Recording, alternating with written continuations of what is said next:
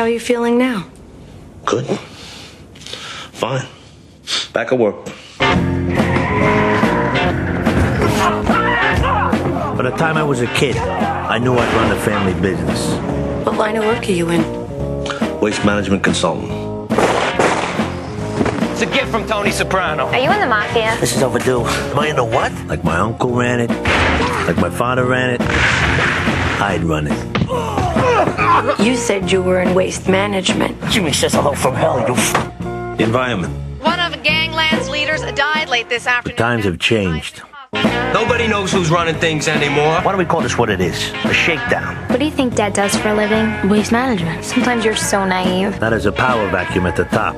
Your boys were warned. I run my crew my way. Problems finding good help at the bottom. Oh, is that him? Now that would be some coincidence if it wasn't, wouldn't it? And the feds are always there lurking. And believe me, things ain't much better at home. Think I got a brain tumor?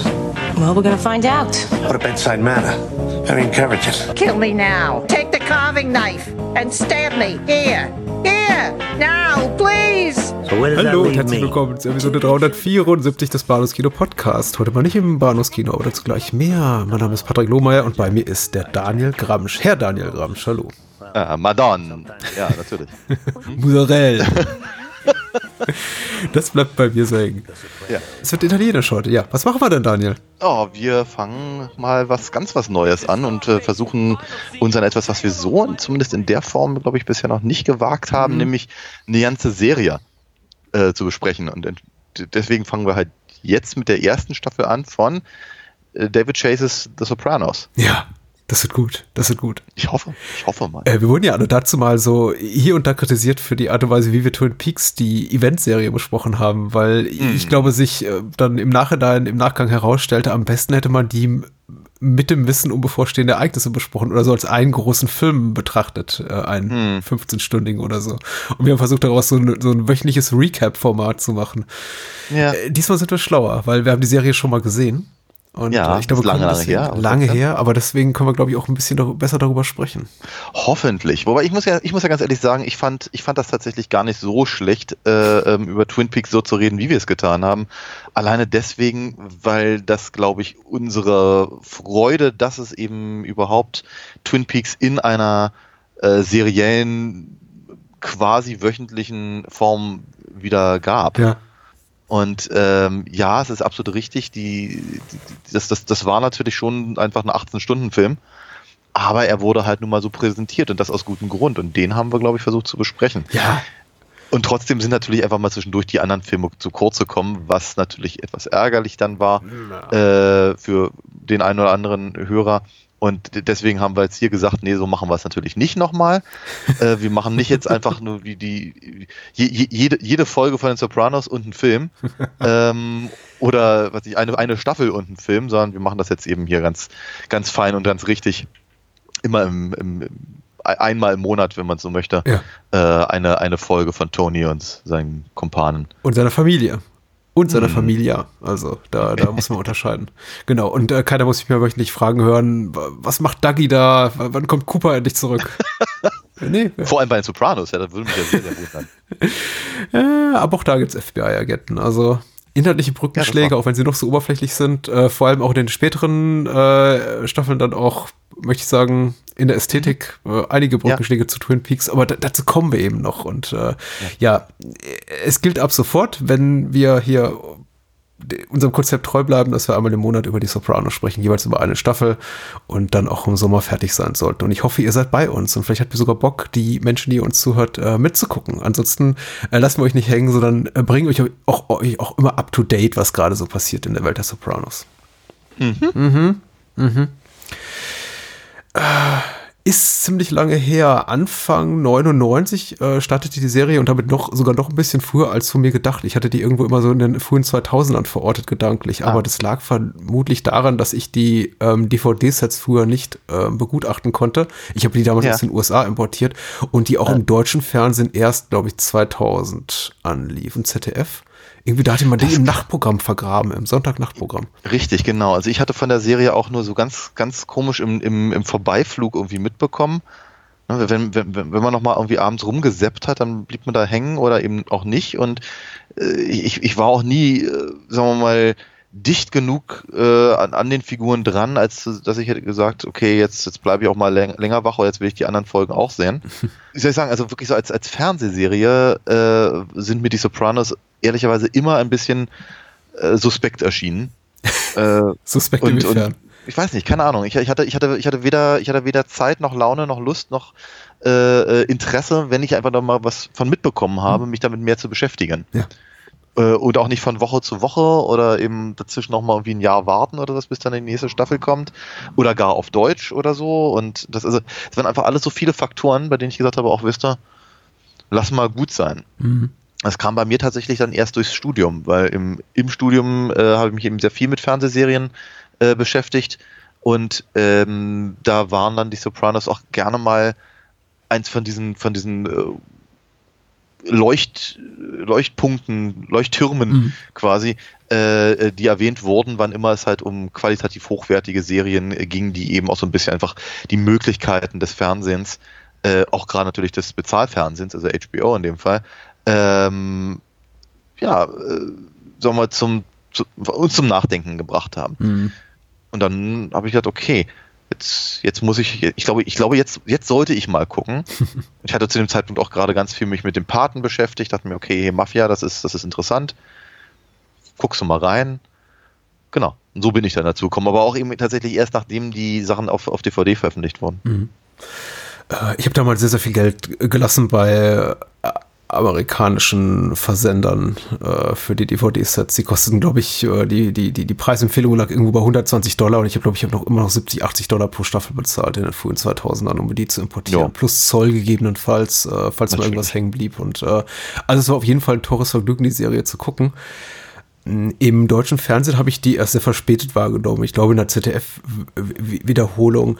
Äh, grundsätzlich muss man aber auch sagen, zur deutschsprachigen Ausstrahlung, ich habe die jetzt nicht mehr so ganz genau chronologisch korrekt verortet in meinem Gedächtnis, weil ich sie auch nie im Fernsehen geguckt habe, im deutschen Fernsehen, die Serie. Äh, aber man hat ihr nicht wirklich, man wurde ihr nicht wirklich gerecht in der Art und Weise, wie sie ausgestrahlt wurde. Mhm. Man musste sich schon so ein bisschen bemühen, um, um Sopranos-Fan zu sein hierzulande. Oder sich einfach gut informieren. Und ich, ich war es ja auch erst äh, etwas zeitversetzt, also etwas später. Vor, glaube ich, den Sopranos war mir HBO gar nicht so sehr im Begriff. Ich wusste, die ex ex existieren irgendwo, weil sie eben im Vorspann zum Beispiel der Tales from the Crypt Serie auftauchten, die ich damals schon guckte. Und ich wusste um deren Existenz, aber ich habe nie äh, HBO so als, ja, wie sagtest du gerade, Leuchtturm für qualitativ hochwertiges Kabelfernsehen wahrgenommen. Ja. Äh, und später stellt sich dann natürlich heraus, als ich anfing Sopranos zu gucken, dass die noch ganz andere tolle Serien und Spielfilme, also Mehrteiler produziert haben und einfach wirklich ein toller Sender sind mit einem damals zumindest sehr mutigen und unkonventionellen Programm. Und die durften eben Sachen Ja. machen, die traute sich kein anderer. Äh, Ja. Ost zum Beispiel, diese Knastserie, habe ich sehr, sehr gerne geguckt dann, äh, Ja. Jahre danach. Ich hatte, ich hatte, ich hatte HBO, ähm, also eher so vom Hörensagen Mhm. kannte ich das. Äh, und dann ähm, äh, war ich mal im Urlaub in der Dominikanischen Republik. Und äh, Domrep, das, sagt der äh, Deutsche. Das, ja. ist, äh, das hast du völlig falsch gemacht, wollte ich nur sagen. Es tut mir leid, mehr Culpa, möchte ich sagen. Mhm. Genau, aber auf jeden Fall hatte das, hatte das, äh, das Hotel da eben ähm, äh, HBO. Ich meine, die sind ja auch relativ, relativ dicht an, an, an Florida dran, also von daher gab es immer irgendwie amerikanisches Fernsehen. Und genau, das, da, da, da habe ich das dann praktisch live, live und in Farbe ähm, ähm, mit, miterlebt, de- deren, deren Fernseh äh, äh, Kon- Konstrukt, möchte ich es mal nennen. Dass ich ja, sagen wir mal, also ich glaube, hier, hierzulande, glaube ich, Premiere wäre so das Einzige, was da so in die, in die Richtung gegangen wäre. Auch aber ohne, Ohne die äh, eigene Eigenproduktion, ja. Produktion. Hm. Ja. Wobei, hm, ich, ich bin gerade überlegen, äh, oh, ich möchte jetzt nichts Falsches sagen, weil ich glaube, wir werden dafür hart zur Rechenschaft gezogen, wenn es so falsch sein sollte, aber ich bin mir ziemlich sicher, dass auch bei Premiere man nicht so Primetime schon Sachen, böse, böse Filme in ungekürzter Fassung ausstrahlen durfte, sondern glaube ich auch erst nach 22 oder 23 Uhr. Insofern dann doch nochmal so ein bisschen qualitativer Unterschied, während bei HBO eben zumindest in meiner damaligen Wahrnehmung, dann, äh, als ich HBO kennenlernte, alles ging. Da durfte man alles zeigen. Da durfte man dann auch irgendwie äh, hier, hier Sex-Doggy-Style zeigen und so im, im, um, um Viertel nach acht zur besten Sendezeit oder Hm. äh, ohne dass jemand das sagte. Und äh, wann sah man sowas schon mal im US-Fernsehen? Also, Ich wollte gerade sagen, ja, das äh, ist ja auf jeden Fall noch mal so ein, so ein, so ein äh, besonderes Thema, dem sich, dem sich eben, sagen wir mal, ja, dem die, die Sopranos natürlich ganz, ganz genauso gewidmet haben, dann, also wie, wie, wie später eben etliche Showtime-Serien. Ja. Damit wären wir dann jetzt wieder bei Twin Peaks. Aber genau, also was wie Californication oder sowas wäre halt im Mhm. normalen äh, Sendeschema überhaupt nicht denkbar gewesen. Ja. Ein paar Jahre später, aber trotzdem. Ja. Apropos, das ist ja ein guter Einstieg. Ähm, wir kommen gleich noch zur Story und zu den Figuren, äh, die werden wir auch noch mal kurz aufschlüsseln, aber vielleicht zum Hintergrund noch äh, kurz und zum Einfluss, den die Serie so äh, nach sich zog. Äh, der Pilotfilm, über äh, den wir sich auch gleich noch ein bisschen sprechen, wurde bereits 1997 produziert. Es ist auch ein Pilotfilm im klassischen Sinne, also die Serie wurde von HBO nicht sofort so in einem Rutsch in Auftrag gegeben, von wegen mach uns mal 10, 12, 13 Episoden, sondern David Chase, der vorher hauptsächlich für Detective, Detektiv Rockford, Anruf genügt, glaube ich. Und Northern Exposure, wie hießen die denn, hier, wie hieß die denn hierzulande? Ausgerechnet Alaska. Ausgerechnet Alaska tätig war als äh, Autor. Plant eben diese Serie, ging damit auf vierte äh, diverse Studios, auf Filmstudios, war auch als ursprünglich als, als äh, Spielfilm konzipiert, sein Pilotfilmskript und äh, hatte damit, äh, ich glaube, Brad Gray, einem großen amerikanischen Producer, einen Deal und äh, trug eben das Skript durch die Gegend. Und am Ende, bis eben nachdem Fox und Konsorten abgelehnt hatten, HBO an, gab diesen Pilotfilm in Auftrag und äh, nach dem, was so die TV-Historie sagt, ließ den auch erstmal ein bisschen hängen und in der Zeit hatte dann eben auch David Chase schon so, ging mit der Hoffnung schwanger daraus, vielleicht einen äh, Spielfilm machen zu dürfen und bettelte HBO um äh, Kohle eben dafür an und die sagten, ja, unter den und den Auflagen kriegst du quasi das Go für eine, eine ganze Serie. Und ähm, interessante Zeit natürlich auch, in der die Serie dann endlich erschien, Anfang äh, 99, äh, wenige Monate vor dem Kinostart eines, äh, eines gerne eines damals extrem populären, aber mittlerweile auch gerne vergessenen äh, Blockbuster-Films namens Analyze This, äh, der Ja, eben auch äh, reine mit- Nervensache, reine ja. Nervensache mit Billy Crystal, Robert De Niro, der eben auch das Thema äh, ein Mafioso geht zum Psychiater zum Thema hatte und ähm, etwas ist, was auch dann in der zweiten Staffel kurz thematisiert wird, dass es eben diesen Film da gibt, der quasi fast fast zeitgleich rauskam mit den Sopranos und sich um ein ähnliches Thema dreht. Ja. Und ich, ich, erinnere mich dran, dass David Shea schon so ein bisschen Sorge trug, äh, also nicht Sorge dafür trug, sondern sich mit der Sorge umschlug, äh, dass äh, man das so in einen Topf schmeißen könnte. Von wegen, ach, da ist die nächste Gagnummer Ja. mit äh, hier um einen neurotischen Mobster. Ja. Aber dann ja eben doch nicht, weil sehr viel weniger auf vordergründigen Witz aus, sondern eher so auf das aus, was dann Jahre später, und da kommt eben wieder die Einflussnahme auch zum Tragen, neben diesem Antihelden, dem eben Stereotypen fast Antihelden neuerer Kabelfernsehtage, den Tony Soprano, also James Gandolfini verkörpert, ist es natürlich auch die, dieser Mix aus Drama und Comedy sehr, sehr populärer geworden in späteren Jahren. Bei Breaking Mhm. Bad, bei Dexter, bei Mad Men möchte ich behaupten. Ähm, und äh, Californication hattest du gerade angesprochen, was eben auch keine weder Comedy noch Dramaserie so im klassischen Sinne ist, sondern irgendwas so dazwischen. Also. Ja. Und das soll es jetzt auch erstmal gewesen sein. ich habe mir noch ein Ja. paar Sachen mehr notiert, aber äh, wo, wo steigen wir eigentlich ein? Gute, gute Frage, aber ich finde, der Pil- Pilotfilm ähm, ist, glaube ich, schon, schon auf jeden Fall etwas, äh, was wir, was wir gesondert äh, betrachten, vielleicht, vielleicht tatsächlich zu Beginn betrachten sollten. Einfach weil ich das Gefühl habe, er ist äh, ein ganz eigenes Tierchen Ja. irgendwie. Ähm, so, ja, natürlich. Ich glaube, anderthalb Jahre vor, der, vor dem Rest der Staffel gedreht, ungefähr. Ja, ja.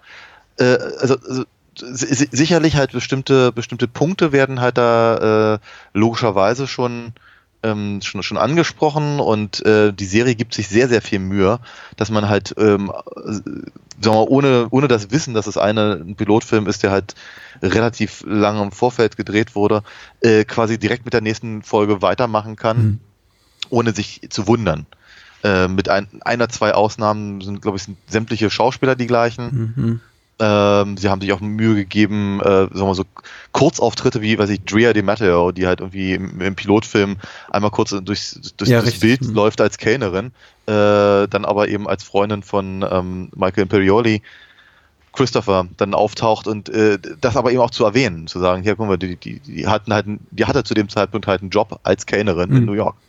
Und das ist ziemlich, das ist, das ist ziemlich cool und clever und äh, äh, bringt die Sache eben schön zusammen.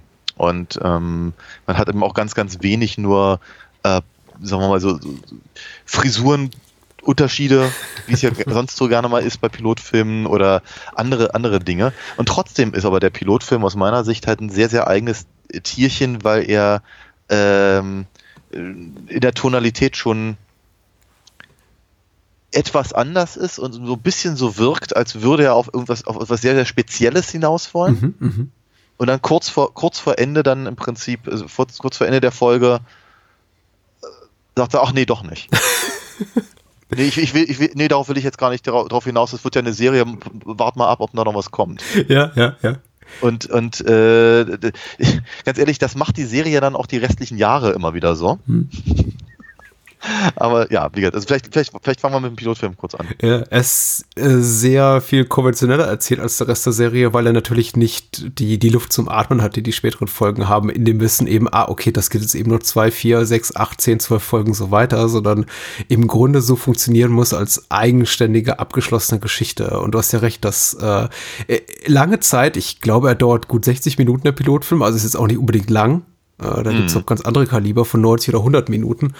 Ist jetzt nicht unbedingt lang, aber so, ich würde sagen, 55 seiner 60 Minuten verbindet er, verwendet er darauf, äh, eigentlich eine Geschichte zu erzählen, die für mein Gefühl auf ein abgeschlossenes Ende hin führt, weil auch alle Ja. Figuren, die er zeigt, so auserzählt wirken und auch sehr didaktisch eingeführt werden und es wird eben genau er erklärt, wer Tony ist, wer Carmella ist, wer äh, Mhm. Livia ist zumindest, also ähm, Tonys Mutter und äh, Onkel Junior, ähm, Ja. Dominik Chianese kriegt auch, auch eine relativ äh, große Rolle und es ist eben alles sehr, sehr, äh, es gibt wenig Handlungsstränge, von denen ich äh, beim, beim Betrachten dachte, oh, da werden sie aber Schwierigkeiten haben, die äh, zum Ende zu bringen. Es fühlte sich alles so an, als wenn äh, für den Fall, dass das Ding noch 30 Minuten weiterginge, man das wunderbar Ja. hätte abschließen können.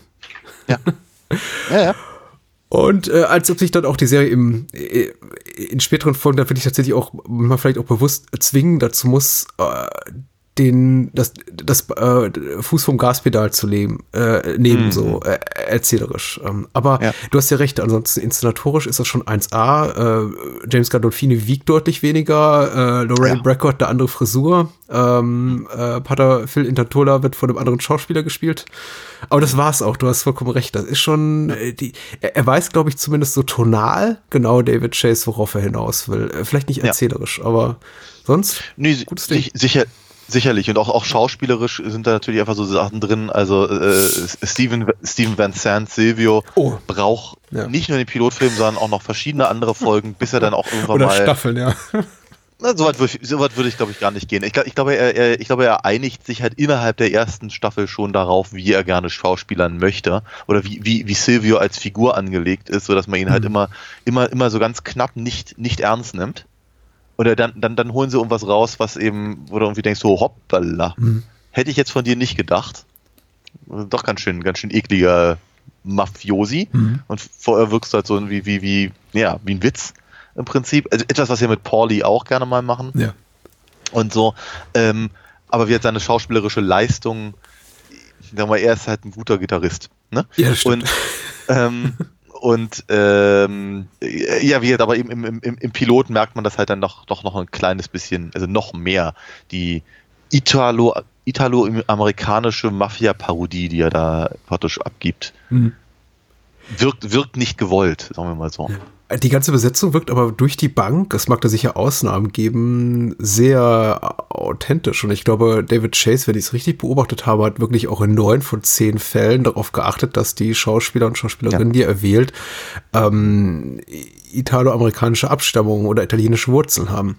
Ja. Äh, Ja. Das ist, äh, ich glaube, mit Ausnahme jetzt von Jamie Lynn Ziegler, die Meadow spielt, Mhm. und ein, zwei Ausnahmen, Pater Phil zum Beispiel, äh, sind die alle doch sehr ähm, ethnizitätstechnisch äh, absolut korrekt besetzt, muss man sagen. Also wer auf solche Mhm. Ja. technischen äh, Details Wert legt, weil tatsächlich, mein, mein, mein liebe Frau, die die Serie mitbeguckt, äh, stellt die berechtigte Frage, ja, sind das denn alles Italiener? Und äh, gerade im, im, im Pilotfilm hat Meadow, also Jamie Lynn Ziegler, so ein bisschen unglückliches Make-up und sieht eben sehr, sehr dunkelhäutig aus und sagte, die sieht eigentlich eher aus, als käme die aus Südamerika. Und ich sagte, nee, nee, das wird sich noch ändern. Das ist alles so ein bisschen, ich glaube, die haben noch so ein bisschen mit dem, mit, mit der Blende gespielt oder so, der Kamera. Also das, das, das wird sich noch bessern. Und dann sah auch alles schon sehr, sehr viel besser aus in der zweiten Episode. Wir möchten jetzt gar nicht so, das ist alles gar nicht bei uns so vordergründig rassistisch, wie es jetzt gerade klingt. Wir sind da irgendwie sehr, sehr, sehr, sehr aufgeschlossen.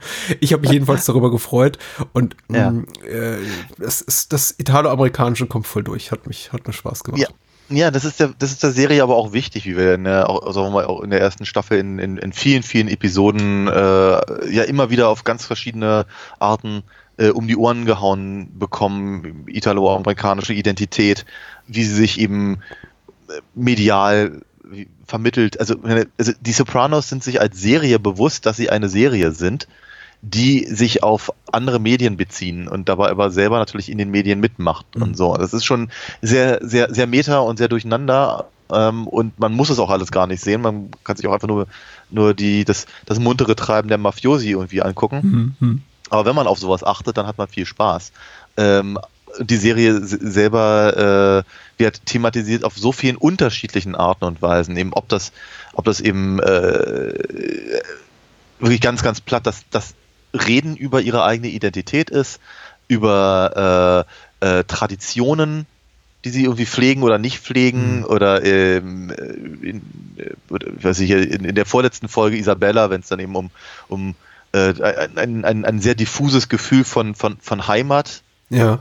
äh, geht zum Beispiel oder äh, über Essen ganz viel, gerade Pater Phil ist da vorne weg, aber ähm, äh, wird also die ganze wird das ganze ähm, Identität die, die, der Identitätsaufbau über die Gesellschaft, in der sie sich befinden, also die mafiöse Gesellschaft, in der sie sich befinden, aber auch außerhalb der, also gerade wenn, wenn eben äh, die Familie von, äh, von, von, von Tony und äh, Carmella mit der von äh, Artie und Jermaine äh, praktisch äh, Ja, ja. ver verglichen wird.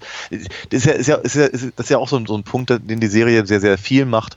Ähm, Parallelhandlungen erzählen, die aber nicht auf das Gleiche hinauslaufen. Mhm.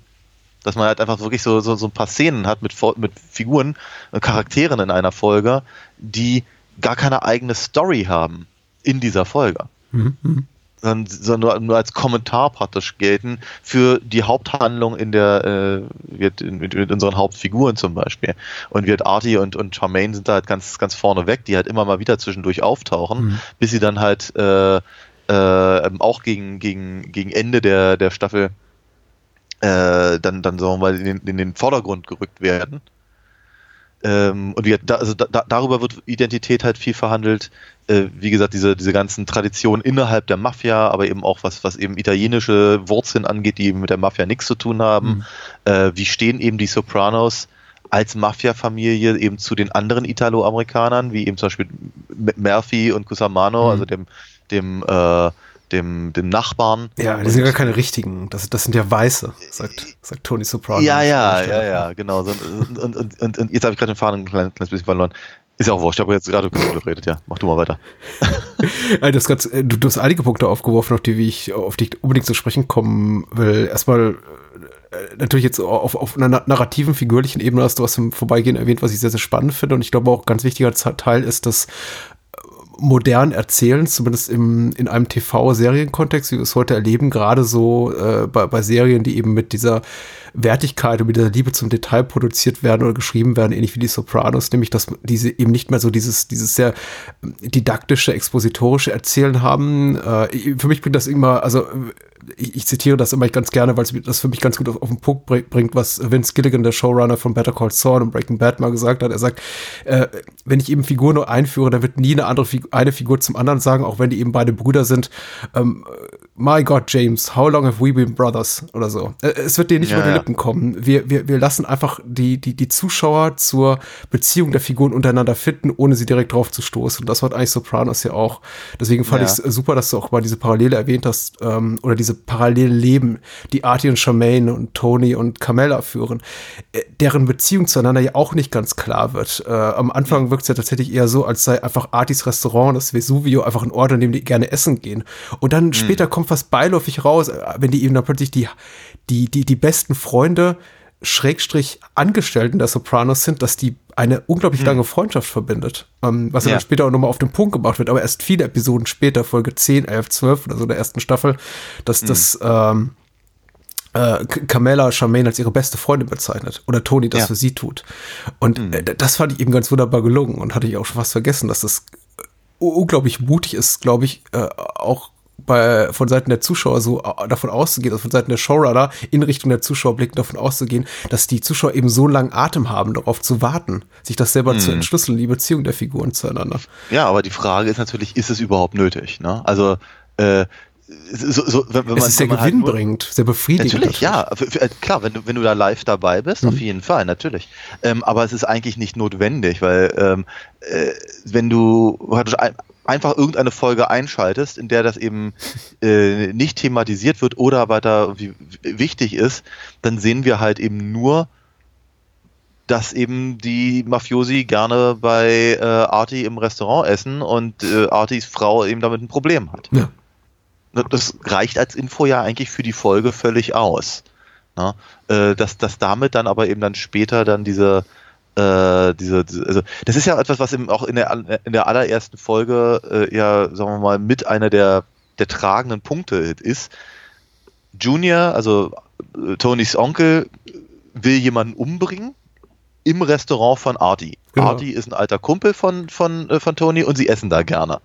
Äh, um, das, das bringt halt das Dilemma, mehr oder weniger, mit dem er sich halt rum, also Tony rumschlägt, quasi äh, in einen, einen ganz, ganz konkreten Fall, mhm. nämlich ich muss mich entscheiden zwischen meiner, meiner, äh, meiner privaten Freundschaft quasi und meinem, meinem Privatleben als, als, als Restaurantbesucher einfach nur. Mhm. Ähm, mit meiner Verantwortung als, als, äh, als, als Capo ähm, und eben ähm, ja, all, all, all diesen anderen Punkten und das ist ja auch der, der Punkt, warum er eben seine, seine Panikattacke bekommt letztendlich. Hm. Ähm, oder zumindest einer davon. Und dieser, dieser, dieser, dieses, dieses, dieses Problem, das er hat, dass er eben eigentlich, also dass er, dass er, eigentlich will doch Tony ein ganz, ganz stinknormales, ganz langweiliges Familienleben. Aber er ist irgendwie einfach nicht in der Lage dazu, nicht nur allein wegen seines Jobs, sondern eben wegen seiner verschiedenen Vorstellungen von unterschiedlichen Beziehungskonstellationen mhm. äh, wegen seiner, weiß ich, keine Ahnung, der, der Historie seiner Familie und eben der, den, den Handlungen all der Leute um ihn herum. Und ähm, in, in der Pilotfolge wird das eben als, als ausschlaggebender Punkt äh, angesetzt und äh, Tony trifft halt die Entscheidung, ähm, ich, ich fackel lieber Artis ähm, äh, Restaurant ab bevor, bevor ich, bevor ich eben, bevor sein Restaurant einen schlechten Ruf bekommt, mhm. weil Junior da einen hat umbringen lassen. Mhm. Und äh, die, diese, diese Entscheidung wird sich ja dann, und wie, die zieht sich ja dann durch, durch die, durch die Serie, äh, oder zumindest erstmal durch die erste Staffel auf unterschiedlichen Ebenen, bis sie sich irgendwann entlädt. Ähm, aber dazu musst du nicht wissen, dass eben äh, Charmaine, die ein Problem hat mit dem Mafiosi in dem Laden, ja. was glaube ich auch erwähnt wird, eben die Freundin von Tonys Frau ist. Mhm. Also ne, das ist das ist so das ist eher so die das ist mehr so die Kirsche auf der auf der Sahne. Mhm. Dann später und eben auch auch die auch die die äh, Episode in der äh, ähm, Artie und äh, Charmaine äh, das Catering äh, übernehmen. Das ist glaube ich die dritte Folge. Mhm. Äh, da geht es eigentlich auch nur darum, also, dass, dass, dass, dass Charmaine eben es einfach nicht mag, wie Carmella eben offenkundig mit Angestellten umgeht. Ja, ja, ja, ja. Ne? Klar, das kriegt, das kriegt halt noch eine extra Komponente, ein paar Folgen später, wenn, man, wenn, wenn, wenn sie eben offenkundig seitdem mit, mit, mit Carmella nicht mehr gesprochen hat, mhm. weil sie einem angepisst ist. Und sie sind doch so gute Freunde. Mhm. Aber für die einzelne Folge brauchst du das nicht wissen. Du hast recht, du hast recht. Und ich glaube, das macht auch, äh, ist auch eines der besonderen Highlights, äh, einer der Aspekte der Serie, die, die mir besonders gut gefallen und die die Serie, glaube ich, auch insbesondere bei der Kritik so beliebt gemacht hat. Also abgesehen davon, dass sie natürlich auch ein äh, Zuschauerzahlen technisch ein großer Erfolg war. Und ich glaube, HBO wahrscheinlich Millionen neue Abonnenten gebracht hat. Äh, kam die Serie eben auch bei der Kritik gut an. Und ich glaube, dieses sehr literarische Erzählen, in der eben auf äh, figürliche Konstellationen, auf private Eitelkeiten, also persönliche Eitelkeiten und eben die ganze Atmosphäre, dieses ganze, ja, äh, auch, auch, auch kulturelle Konstrukt, was die, die, diese Familie oder diese Familie und die Familie, die Mafioso-Familie umgibt oder was sie auch teilweise selber entwerfen, dass, dass das eben einfach so, ja, der fast überflüssige Zuckerguss auf etwas ist, was sowieso schon interessant ist. Nämlich die ganze, das, was ja da drin steckt, das, was auch, äh, glaube ich, Kritiker auch erstmal auf das sie ansprangen und sagten, aha, da ziehen wir eine Parallele eben zu diesem Robert De Niro, Billy Crystal Film. Das ist ja auch da. Und das ist auch mhm. super unterhaltsam. Und ich möchte das auch gar nicht abtun, weil es eines der Kernelemente zumindest der frühen Schaffen von Sopranos ist, sind eben die Versuche, die Besuche von Tony bei Dr. Melfi, seiner Psychiaterin. Mhm. Ähm, und, und die Mafia-Plots mit dem ganzen Wacking am Ende von fast jeder Staffel, wo dann eine oder mehrere zentrale Figuren umgebracht werden, sind eben auch ganz wichtig. Aber das ist mhm. im Grunde, glaube ich, das, was, zumindest mein Gefühl, wir werden jetzt in den nächsten Monaten sehen, ob sich das so bewahrheitet, das, was David Chase und seine anderen, sein Autorenteam wahrscheinlich noch relativ am wenigsten interessiert. Das wirklich Gute sind eben diese Sachen, die sich einem so erschließen äh, nach mhm. und nach die die äh, die Beziehung der Figuren und äh, und zueinander ähm, die, die gemeinsame Vergangenheit, die sie teilen oder eben nicht, die Einblicke, die sie in äh, der anderen Leben haben oder eben nicht, was ihnen eben verborgen bleibt, das macht es ja. eben so wahnsinnig spannend. Ich finde, eine der interessantesten Geschichten äh, ist Momente zum Beispiel der Staffel, äh, wir müssen auch gleich mal zu einer kleinen Plot-Zusammenfassung kommen, äh, spielt sich auch gegen ja. Ende ab, wo quasi ich, ich habe dieser, dieser Plot, von dem du gerade äh, sprachst, nämlich dass äh, Tony, sein äh, Konziliere Silvio damit beauftragt, hier äh, den, den, den, den äh, Artis Restaurant abzufackeln, das Vesuvio, Arti ihn damit konfrontiert, das rauskriegt und ihn damit konfrontiert und Tony dann auch äh, scheinbar kein Problem damit hat, seinen besten Freund einfach eiskalt anzulügen. Ja. Und die Serie einfach sagt, ja, das ist jetzt aber auch einfach so. Die Serie endet dann mhm. damit, dass Arti Tony glaubt. Und dann eben auch noch mal die Tatsache, dass er Toni glaubt, das gegenüber dem, dem, dem Pater äußert.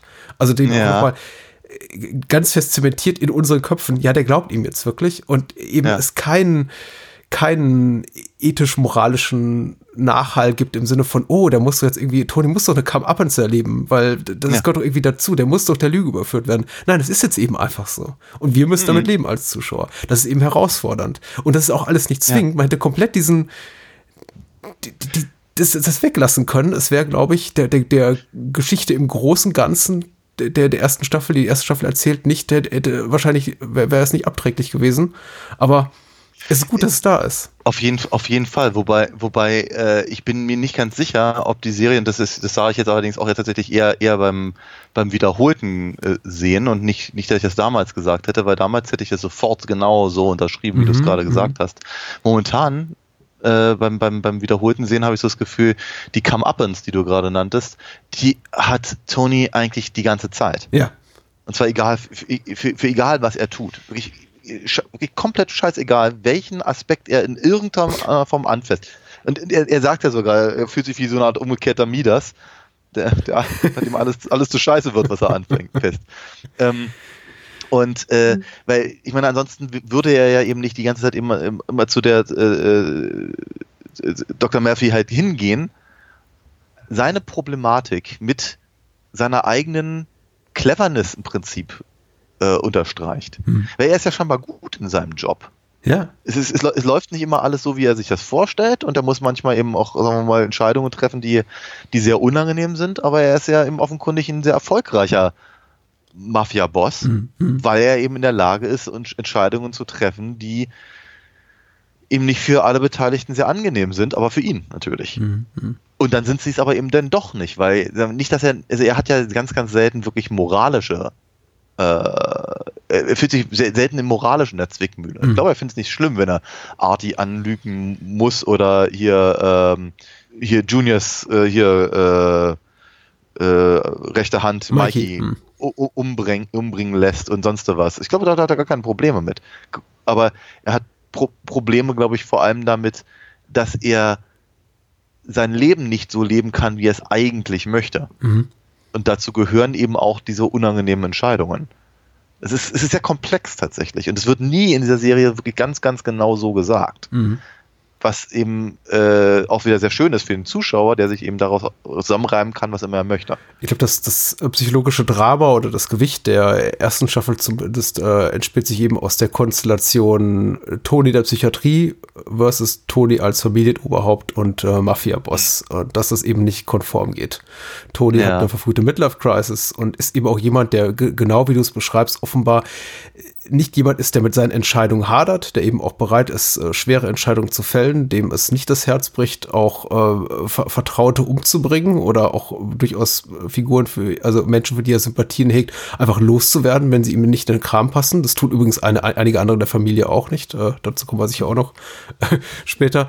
Aber er, er scheint eben, wie gesagt, sehr, sehr gut in seinem Job zu sein. Dazu gehört aber tatsächlich das Ausklammern jeglicher persönlicher Sehnsüchte oder, äh, sagen wir mal, eines, eines tiefergehenden Gefühlslebens im Sinne von, hm, ja, was ist eigentlich mit, was ist der Sinn des Ganzen? Also das sind einfach Fragen, die sich Toni nie stellt und die beginnt er sich eben zu fragen, beginnt mit dem Pilotfilm. Und vielleicht wäre das mal eine gu- gute Gelegenheit, kurz mal zu rekapitulieren, worum es in der ersten Staffel geht. Also Ja. äh, es geht eben nicht nur darum, dass, dass Toni zum, zur, zur Psychiaterin geht, sondern eben auch noch einiges mehr. Und du hast völlig zu Recht gesagt, das haben wir im Vorfeld besprochen, als wir uns überlegt haben, wie, wie ziehen wir das Gespräch hier auf.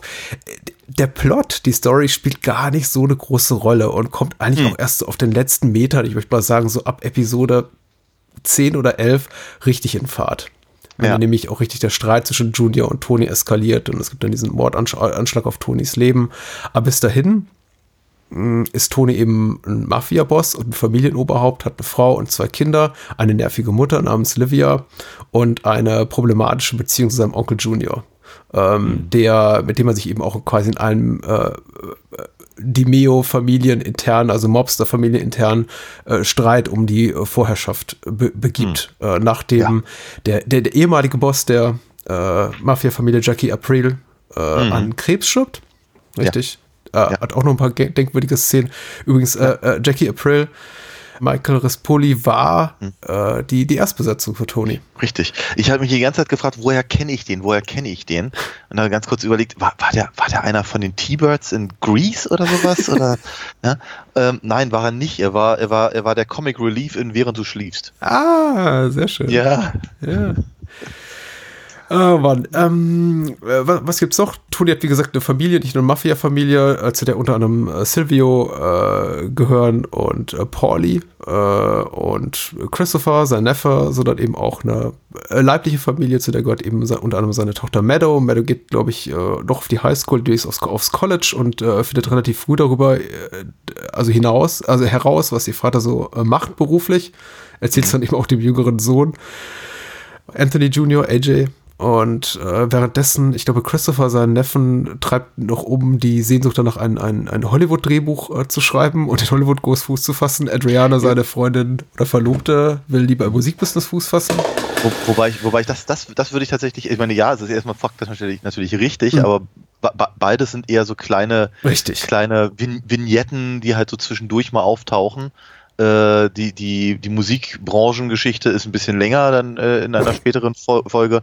Aber grundsätzlich geht es, glaube ich, bei Christopher ja eher darum, dass er ein äh, dass, dass, dass, Er will Mate sein. Also. ja, ja, er will, er, er, er, will- er, will, will gro- gro- groß hinaus und er Richtig. möchte, er, er, er glaubt, dass er einfach zu lange schon irgendwie, sag mal, so im, im, am am Bodensatz der, äh, der, äh, der Cosa Nostra da ähm, äh, rumdümpelt, was ja eben auch gerade in den ersten paar Folgen äh, eben, sagen wir mal, den Streit mit, mit, mit Junior so auf die Spitze treibt. Richtig. Weil er eben zusammen mit seinem, mit seinem Kumpel Brandon äh, eben ähm, äh, irgendwelche Lastwagen überfällt und dann äh, zu Kreuze kriechen muss und Ja. diese ganzen Geschichten. Also ich sag mal, dieser, dieser, dieser, dieser Punkt, Christopher will eigentlich mehr sein, als er tatsächlich ist.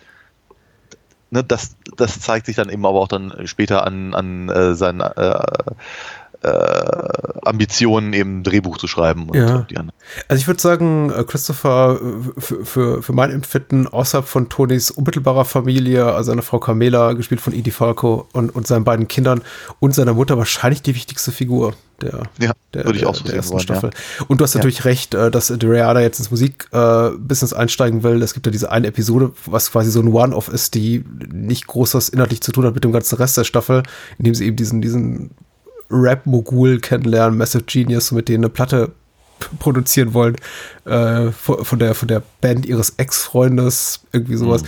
Das ist es ist es ist da, aber es ist eben auch nicht zwingend. Und ob man das Ja. gut findet, ich glaube, darüber wird dann später noch zu reden sein. Also hat, Mhm. hat mir jetzt eher wenig gegeben. Ich glaube, der Kern des Ganzen ist tatsächlich Toni geht zur Therapie. Das darf natürlich keiner wissen, weiß aber am Ende der Staffel so gut wie jeder.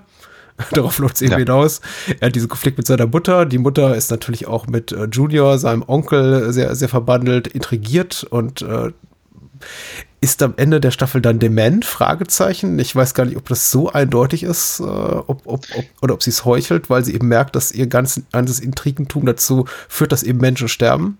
Ja. Und vielleicht so als, als letzten nennenswerten Handlungsstrang noch äh, zu erwähnen, es gibt äh, die Frage, die im späteren Drittel, im letzten Drittel dieser Staffel auftaucht, wer ist quasi der Maulwurf, wer ist äh, verdrahtet fürs FBI und äh, spielt Mhm. die, die Meo-Familie aus. Und äh, man einigt sich dann da, darauf, dass es nicht der Initialverdächtigte äh, Big Pussy ist, also ähm, gespielt von äh, Richard Pastore, Sel Pensiero heißt mit bürgerlichen Namen, sondern eben ein, ein anderer Capo, der im Grunde dieselbe, Ja. denselben Rang bekleidet wie Tony, nämlich äh, Jimmy Ja. Altieri, der dann umgebracht wird. Was ich sehr schade finde, weil ich mag ähm, äh, Senor Badalucco, Joe Badalucco sehr gerne. Also ich finde die total Mhm. super. Äh, Aber Mhm.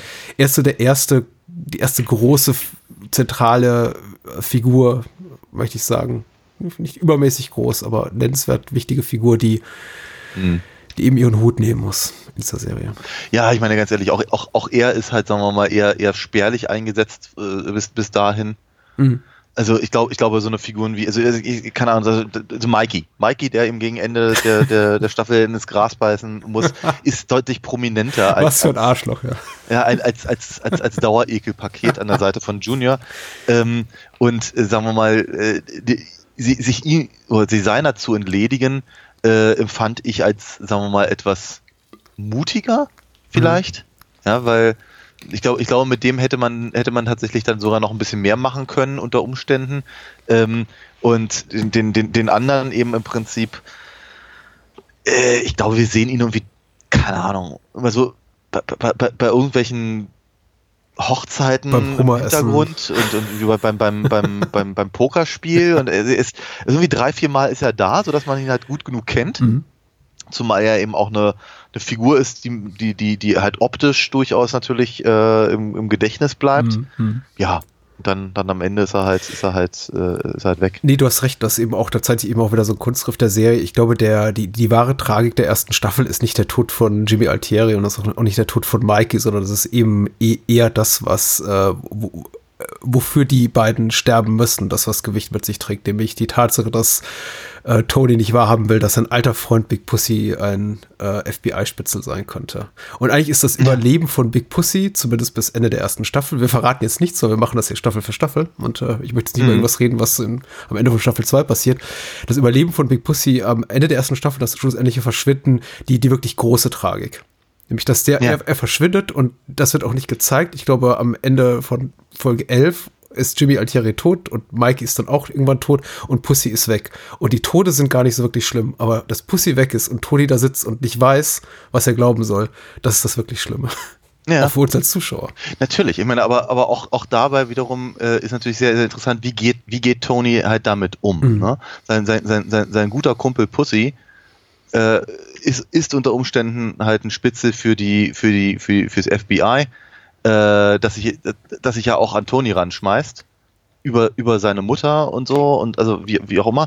Jedenfalls, äh, aber äh, er hat, er hat halt äh, mindestens eine Folge lang hat er halt ein richtig großes Problem, weil er damit rechnet, eben tatsächlich eine seiner schweren Entscheidungen treffen zu müssen, aber eben in Bezug mal auf eine, auf eine Person, die ihm halt wirklich nahe steht. Äh, bei dem, bei der das, also, da, da würde er praktisch diese Entscheidung vermutlich auch treffen können, ähm, aber sie würde ihm schwerer fallen. Er möchte sie nicht treffen. So, kaum, kaum findet er ra äh, raus, dass eben Jimmy die Ratte ist, hat er damit überhaupt kein Problem. Ganz im Gegenteil. Der ist ja, der ist ja, der ist ja, der ist ja sup- super happy, Hm. ja, dass er jemand anders umbringen kann. Findet er es raus oder will er es nicht einfach nur glauben? Gute Frage. Ja, denn wir erfahren Ja, es gut. nie. Nee, nicht wirklich. Nee, nicht wirklich. Ähm, es ist natürlich schon so, dass die Serie sich äh, schon Mühe gibt, eben zu zeigen, äh, dass eben Jimmy sich so verhält, dass eben ähm, äh, Tony das halt durchaus durchaus glauben könnte. Mhm. Also äh, äh, ich als Zuschauer sitze da und denke mir, das ist aber schon seltsam. Mhm. Aber, aber denke ich das, und das ist die Fra deine Frage völlig berechtigt, denke ich das nur deswegen, weil wir so dicht an Tony sind und seine Reaktion mitbekommen? Ja, klar. Oder ne, wäre es anders, wenn diese Szene anders gedreht worden wäre, wenn die da unten im Keller sitzen, äh, stehen und, und sich Jimmy halt um mehr oder weniger um Kopf und Kragen äh, redet und Ja. so. Also ja, aber wir, da ist das, das die Serie eben auch wieder sehr, sehr, sehr, sehr clever, eben einfach weil sie so charakterlastig ist. Ja, klar. Und ich meine, Tony beziehungsweise sein äh, Darsteller James Gandolfini haben eben auch so eine Autorität in ihre Stimme als so ein Gewicht, dass wir es eben auch glauben wollen. Eben, wir sind quasi in den, wir stecken in den Köpfen von Menschen wie Silvio und Pauli, die dann da stehen, wenn Tony zu ihnen kommt und sagt, Jimmy fucking Altieri is the rat. Äh, Dass wir sagen, ja, ja, gut, klar, äh, was auch immer du sagst, Tony, das wird schon stimmen. Und also ich begebe mich ganz schnell in, in, in Paulis Kopf, der dann sagt, okay, äh, solange du mich in Ruhe lässt und mich nicht umbringst, bin ich mit allem Ja. fein. Dann will ich auch glauben, dass Jimmy die Ratte ist. Aber wir, wir wir werden es nicht erfahren. Aber du hast recht, natürlich äh, si- sind wir so nah an Tony dran, dass wir da einfach emotional mitgehen und äh, das auch glauben wollen. Ich glaube, die zumindest erste Staffel bleibt uns jeglichen Beweis für Jimmys Untreue schuldig. Ja. Außer Ja. einer starken Mutmaßung, weil er relativ früh aus einer Untersuchungshaft entlassen wird nach einer Festnahme. Genau. Und, und dann, und dann, und dann komische, komische Dinge fragt, von denen sie die anderen der Meinung sind, dass das, das klinge, klänge halt so, als Ja. ob er es halt nur nachfragen würde, damit eben die, die, die Bullen eben Beweise auf Band haben. Richtig, richtig. Weil, du- weil du gerade Pauli äh, erwähnst, darauf würde ich natürlich schon ganz gerne mal äh, ganz kurz rein äh, eingehen, weil es ist natürlich schon so, wir sind, wir sind halt hier in einer Serie, die eben sehr viel mehr Wert auf dichte Charaktererzählungen Hm. legt, als auf storygetriebene ähm, ähm, Handlungsstränge. Mhm. Weil, ja, natürlich, ja klar, wir, wir, haben, wir, haben, wir haben hier Punkte, die ziehen sich halt wirklich durch die gesamte Staffel und das war damals auch schon sehr ungewöhnlich. Äh, also mit Ausnahme von was ich sowas wie Buffy oder sowas, wo es halt irgendwie den Big Bad gab, der halt irgendwie äh, immer mal wieder auftauchte für, für, für ein paar äh, kurze Folgen, bis er dann irgendwie die letzten drei, vier Folgen der Staffel dominierte. Ähm, ist halt dieses, dieser, dieser, dieser, dieser, der durchgehende Handlungsstrang Mhm. Äh, sehr, sehr selten gewesen. Und hier ist er ja auch nicht, er ist ja auch nicht, Ja, äh, ja, es- sagen wir mal, ja, doch, es, es, es, es, es gab halt- Homicide Life on the Street, es gab X-Files, es Ja, gab Emergency natürlich. Room. Ich meine, die Serien existierten Ja, ja. ja, Hill N Blues, NYPD. Blue, ja. Ja, natürlich. Ähm, aber, aber es ist halt nicht so, also es ist nicht so wie heute, Das ist will richtig. ich Ja. sagen. Ja, du hast, du hast also, äh, zu der Zeit, als die Sopranos rauskamen, war es eben denn doch noch so, du hattest halt einfach eine, eine, eine Serie mit 22 bis 24 Folgen, Ja. äh, einigermaßen abgeschlossene Folgen pro, pro Woche und vielleicht, wenn du, deswegen hatte ich gerade Buffy erwähnt, wenn du Glück hattest, hattest du halt irgendetwas, was sich halt so ein bisschen durchzog und dann am Ende irgendwie groß wurde. Und Das ist jetzt eine sehr, sehr klare Verallgemeinerung, aber hier bei den Sopranos ist es halt schon deutlich. Erstens, du hast halt nur 13 Folgen Hm, hm. in der Staffel. Äh, du hast eben äh, kein, keine, das mag an HBO liegen, keine, keine klare Folgelänge. ja. Ja, Du hast mal 42 Minuten, mal 52 Minuten, also pff, Du hast Ja, keine Ad-Breaks alle 10 Minuten. richtig. Und entsprechend hast du natürlich noch eine andere ähm, äh, Dynamik, also Erzähldynamik, weil du nicht, nicht permanent irgendwie in so einer in so, einem, in so einer Struktur festhängst, in der du halt sagen musst, so jetzt musst du die Leute bei der Stange halten, weil sie schalten gleich wieder aus, sonst Mhm. und kommen nicht wieder. Ähm, und so weiter und so fort. Und äh, hier haben wir halt ein paar Stories, die sich halt irgendwie immer weiter fortführen, ohne dass sie halt wirklich oder, nur sehr, sehr bedingt zu einem, zu einem, zu einem klaren Er äh, Ergebnis kommen. Wir- Natürlich, wir haben, wir haben die Geschichte mit seiner Mutter. Mhm. Das ist aber eben auch so, im, so im, im, im, im, sagen wir mal, in der Grundstruktur so angelegt. Ähm, und da gibt es halt immer mal wieder neue, neue Kleinigkeiten, äh, die, die die Sache da mit dem, mit dem ähm, der Seniorenresidenz da Mhm. thematisieren, bis es, bis es sich durchaus natürlich in gewisser Weise entlädt mit, äh, mit, mit, mit seinem, also mit Tonys Versuch, sie mit, mit dem äh, Kissen zu ersticken. Ich ja, lache, es ist, es ist lustig. Entschuldigung. Ir irgendwie schon, ja. Es ist halt, es ist so drastisch, glaube ich, deswegen ist es irgendwie komisch. Und du hast natürlich einfach, man, man, man, wir haben natürlich dieses, äh, diese, diese Geschichte mit Junior, Mhm. die mal mehr, mal äh, weniger im Vordergrund steht und so weiter und so fort. Wir haben die Sachen mit Artie, äh, ja, mit unserem Restaurant. Und dennoch ist aber die Erzähl, ich glaube, die Erzählstruktur der gesamten Staffel erinnert mich persönlich mehr an äh, Seifenopern. Mhm. Auf jeden Fall. Mhm. Also eher, eher so dieses, äh, eigentlich passiert pro Folge nicht so viel, Mhm. ähm, aber es passiert genug, dass ich, dass ich, dass ich gerne wissen möchte, wie es mit diesen Figuren weitergeht. Ja. Und jetzt komme ich langsam zu dem Punkt, den ich vorhin sagen wollte, nämlich äh, Pauli und Silvio, vorhin schon mal ganz kurz erwähnt, ähm, funktionieren ja am Anfang der Serie noch etwas anders.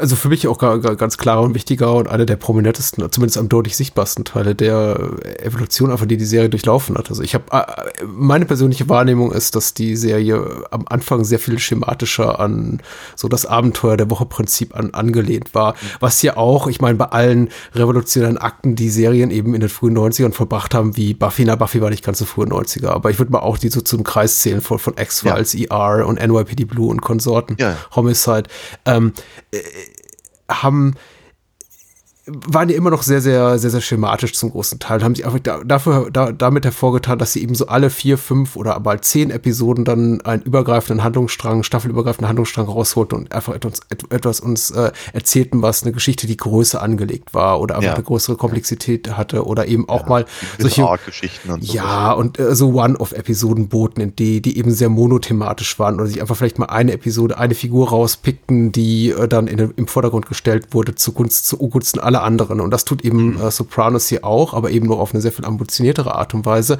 aber eben nicht ganz am Anfang. Am Anfang wird es eben dann doch noch relativ schematisch, äh, so in dem Sinne, dass ich das Gefühl habe, äh, Chase und seine Autoren wollen allen Figuren was zu tun geben. Und am Anfang stecken eben Pauli und Silvio, äh, nicht lange, aber zumindest für Episode 2 und 3, so in dieser Ecke die, die amüsanten Sidekicks, die eben jede Woche ein neues Abenteuer durchleben. Und es ist deswegen so ein bisschen unglücklich und auch keiner der besonders gelungenen strategischen Entscheidungen der, der Anfangstage, finde ich, weil diese zwei, diese Episoden direkt eben aufeinander folgen, in denen eben Ja. Polly und äh, Polly Walnuts und Silvio Dante äh, einen Nebenplot haben, der fast identisch ist.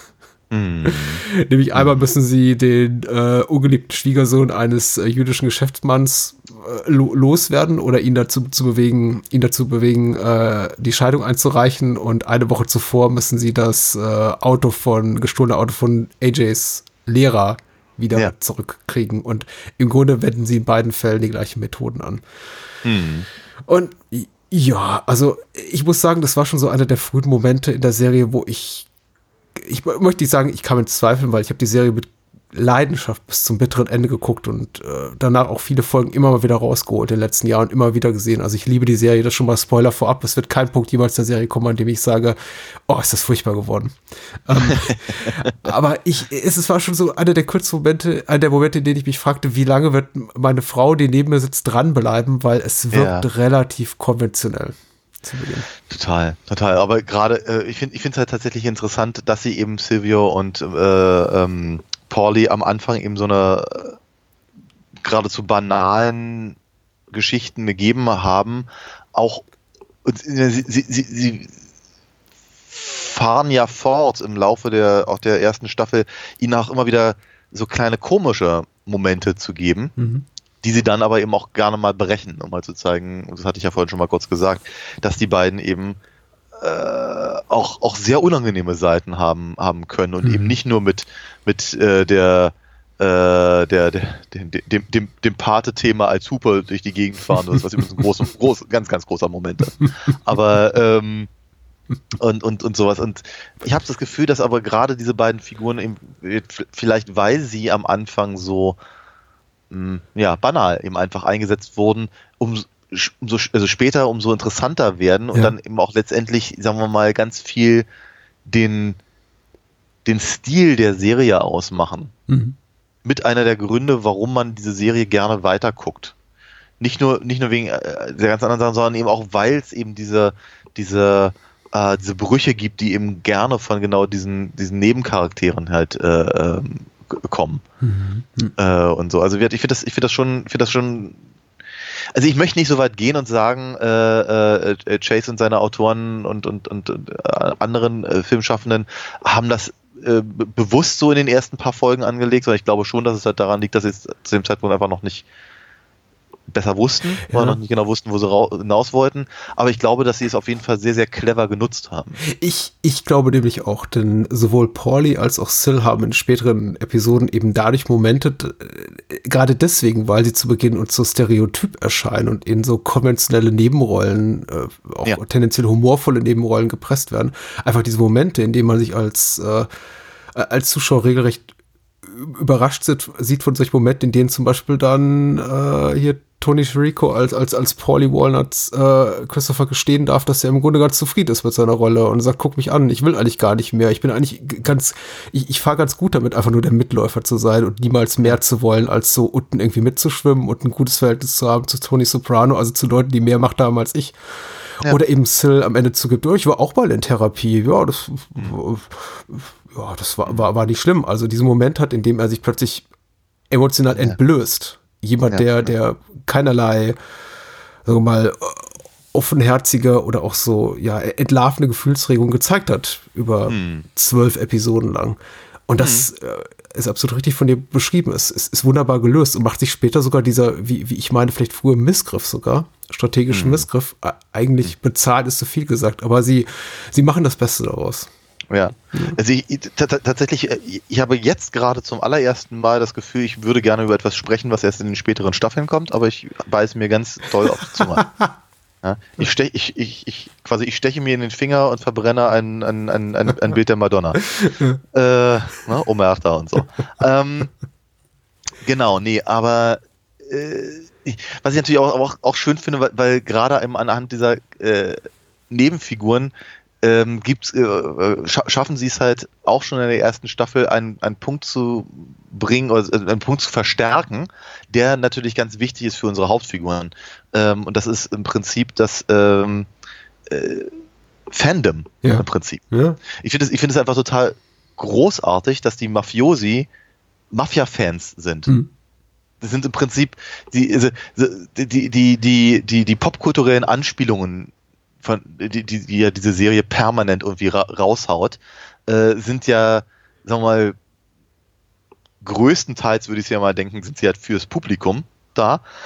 Aber sie sind eben oftmals eben innerhalb der ähm, Konversationen oder Handlungsstränge ähm, der Hauptfiguren, aber eben auch der Nebenfiguren ähm, so, so, so verankert. Ne? Die Tatsache, dass eben zum Beispiel Pauli, Paulis äh, Autohupe eben nun mal äh, das, das, das Pate-Thema äh, ist, dass, dass ihr, dass ihr, ihr Stripclub Bada Bing heißt, Mhm.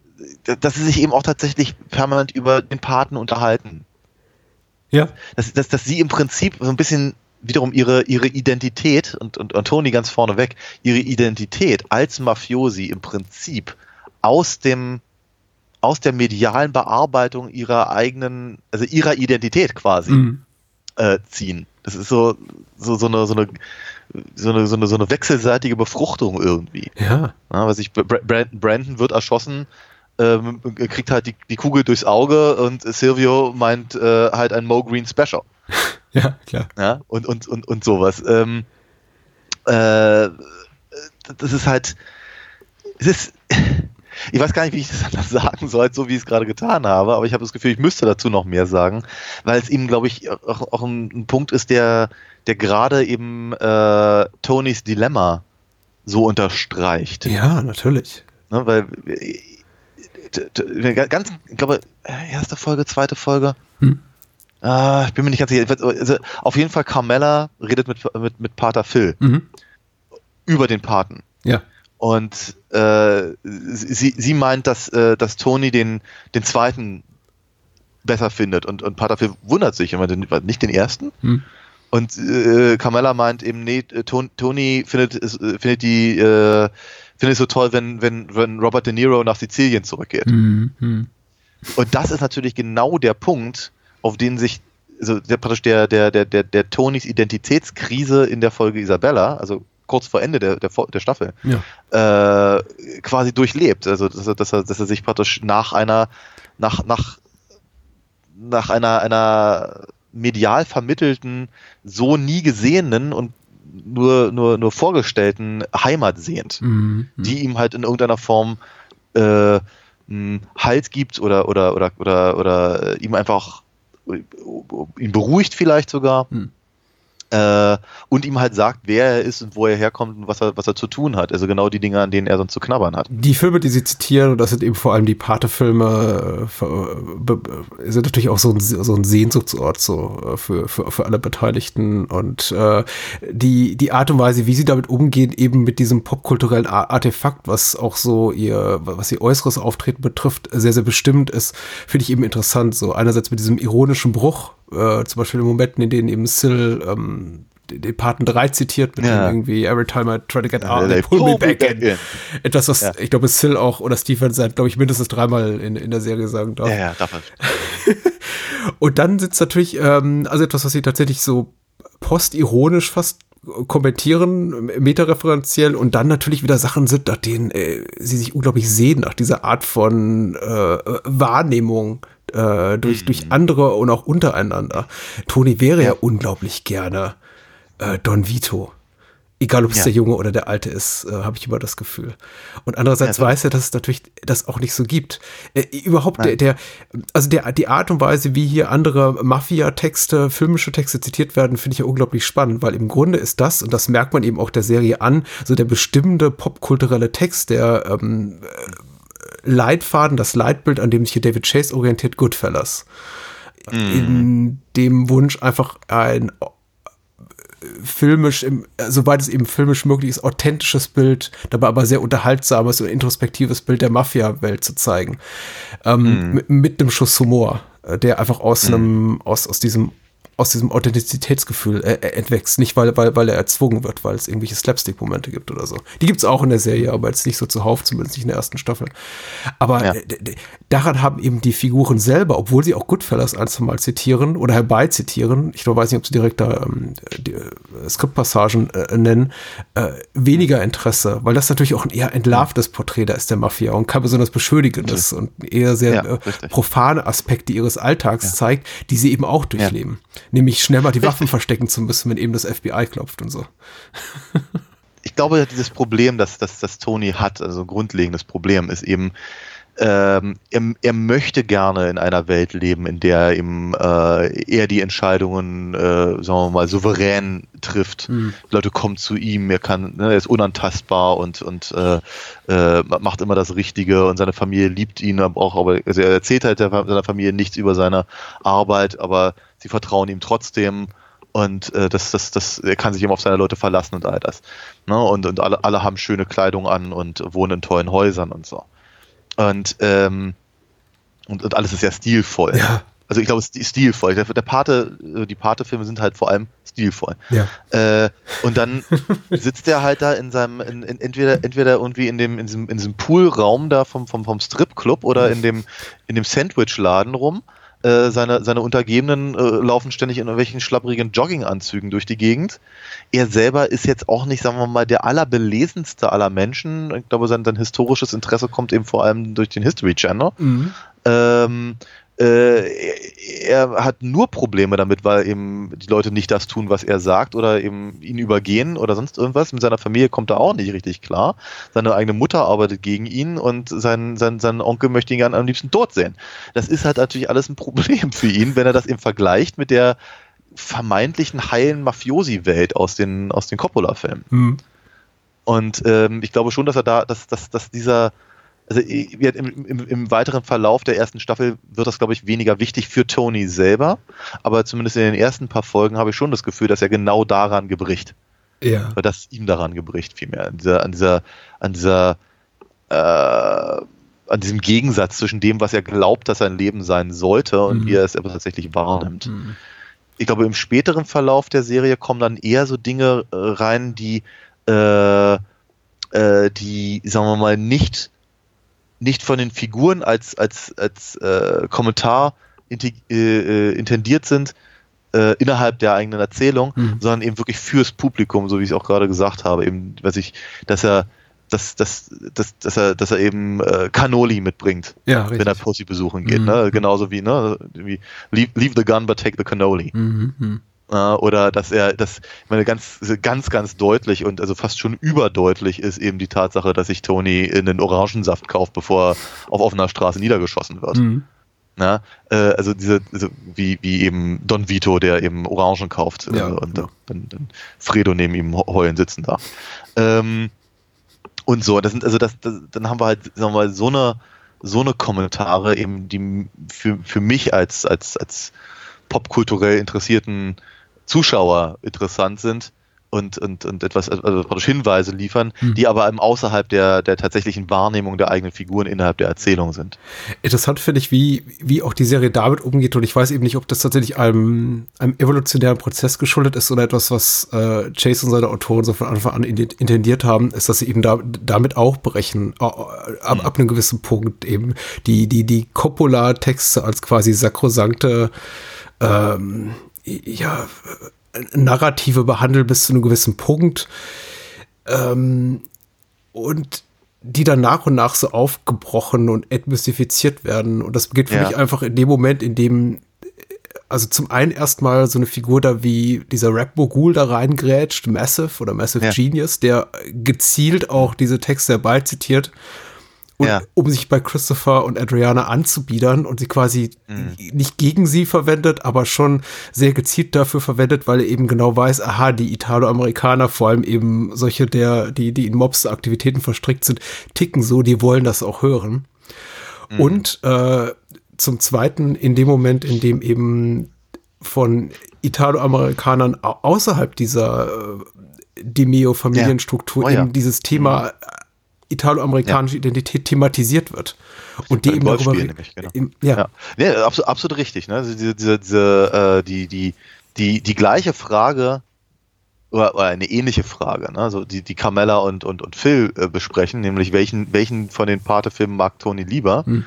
Äh, stellt, wird, wird ihm ja gestellt halt beim Golfspielen mit äh, Cusamano und den, den anderen, die ja auch allesamt, soweit ich weiß, äh, also die ich es mitbekomme, in irgendeiner Form italienisch stamm, ab, also, äh, stammig sind. hm, hm.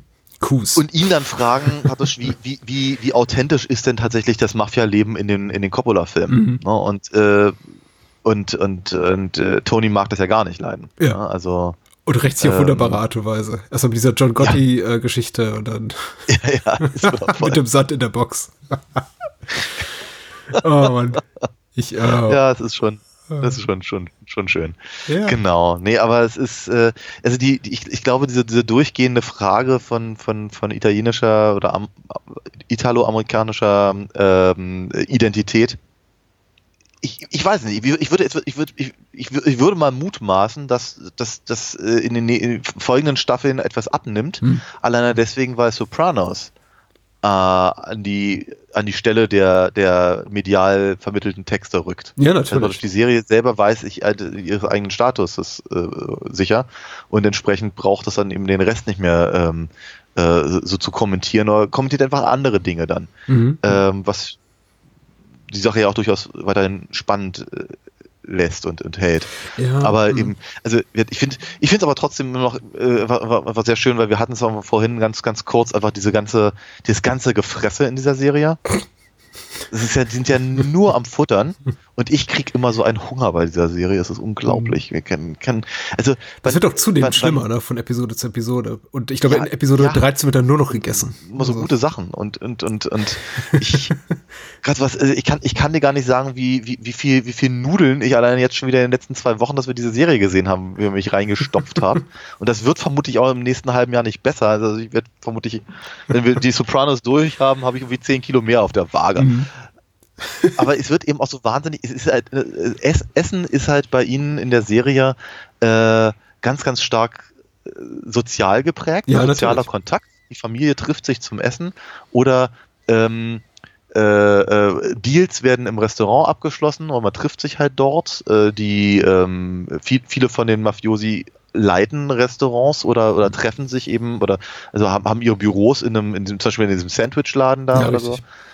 Äh, dessen Namen mir immer entfällt. Sa, was mit S. Sa, Satriale heißt der, der Schweine-Sandwich-Laden, ja.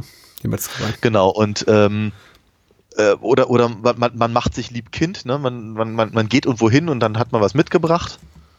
Und manchmal funktioniert es, manchmal funktioniert es nicht. Ähm, und, und es wird halt immer, wird wirklich ganz, ganz viel äh, über Essen vermittelt in dieser Serie. Äh, und eben natürlich auch die kulturelle Identität. Und äh, sehr, sehr, sehr schön finde ich halt diese, diese, diese Unterhaltung, ähm, was ich kann, wer, wer, wer, wer das Telefon erfunden hat und so und Ja. was es halt bedeutet, halt äh, so auf seine italienischen Wurzeln zu gucken. Es war nicht Alexander halt, Graham Bell, nein. Äh, nein, nein. Das war natürlich nein. Italiener. Äh, natürlich. Das stimmt auch, glaube ich, tatsächlich sogar.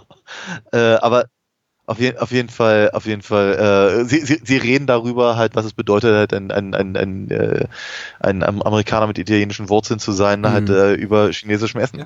Das ist äh, au- auf jeden Fall auffällig. Also das Thema Essen ist erstmal zum Beispiel natürlich dem, dem, dem Lustgewinn zuträglich, aber beim Zugucken, ich, ich, ich sehe gerne Menschen beim Essen zu und ich glaube, eines meiner Pet Peeves äh, in Bezug auf äh, filmische wie TV-Texte ist einfach immer, dass ich das Gefühl habe, Menschen essen nicht wirklich in, in, in den Serien und die, äh, die Geschichten darüber, wie David Chase eben solche Szenen inszeniert oder schreibt oder eben auch von seinen äh, Mitarbeiterinnen und Mitarbeitern inszenieren lässt, die hinter der Kamera stehen, ist ja fast schon legendär. Nämlich der hat seine Schauspieler wirklich nach Möglichkeit auch immer essen lassen.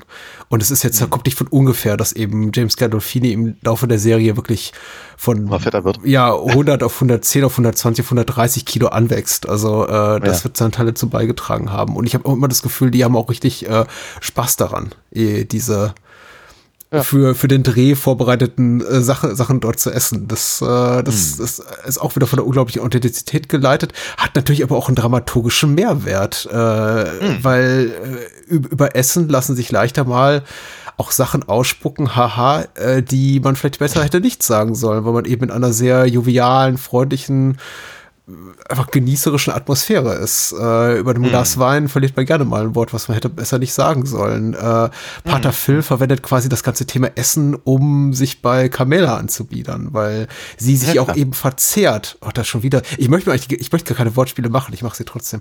Äh, verzehrt Ja, nach einem Mann, der ihre, der, der ihre hausfraulichen Gelüste befriedigt. Also wenn schon Toni nicht Ja. da ist und Toni keinen Bock mehr auf Sex hat, was er die ganze erste Staffel nicht hat, ähm, Mhm. da kommt wenigstens jemand wie Pater Phil und hat Lust auf ihr Essen. Und endlich kann sie mal wieder jemand bekochen, weil Toni ist ja nie da. Das ist Ja. äh, auch, auch dramaturgisch sinnvoll eingesetzt, das ganze Thema. Ich fand das übrigens ein, ich finde das übrigens einen, einen geradezu erhebenden Moment, wenn, wenn sie, wenn sie Pater Phil am Ende der, der, der Staffel die, die Meinung geigt. Das finde ich, ich finde das dachte so, am, am, das am nächsten. Morgen, das Eiskalte, ja? Ach so, das am Ende der Staffel, Entschuldigung, ja, ja. Ja, ja, nee, also wenn, wenn, wenn, also klar, irgendwie durch, durch, sagen wir mal, äh, getrieben durch die Eifersucht, weil, Mhm. weil sich eben, äh, bei Pater Phil eben offenkundig das Gleiche, nicht nur bei ihr, sondern eben auch bei, bei ähm, Der Witwe von Jackie Jackie Aprile, ja. Aprils äh, äh, Witwe halt abzieht. Äh, und da ist sie natürlich sauer drüber. Mhm. Dann gibt's, gibt, gibt das schöne Essen weg. die, die, die ganzen schönen Rigatoni.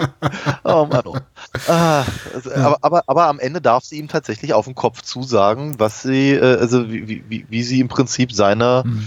unterdrückte Sexualität, ähm, die, die er halt durch, durchfressen und äh, aber eben das, das, äh, sagen wir diese keine Ahnung, Titillation Mhm. quasi von, von un unbefriedigten Hausfrauen halt irgendwie bekommt.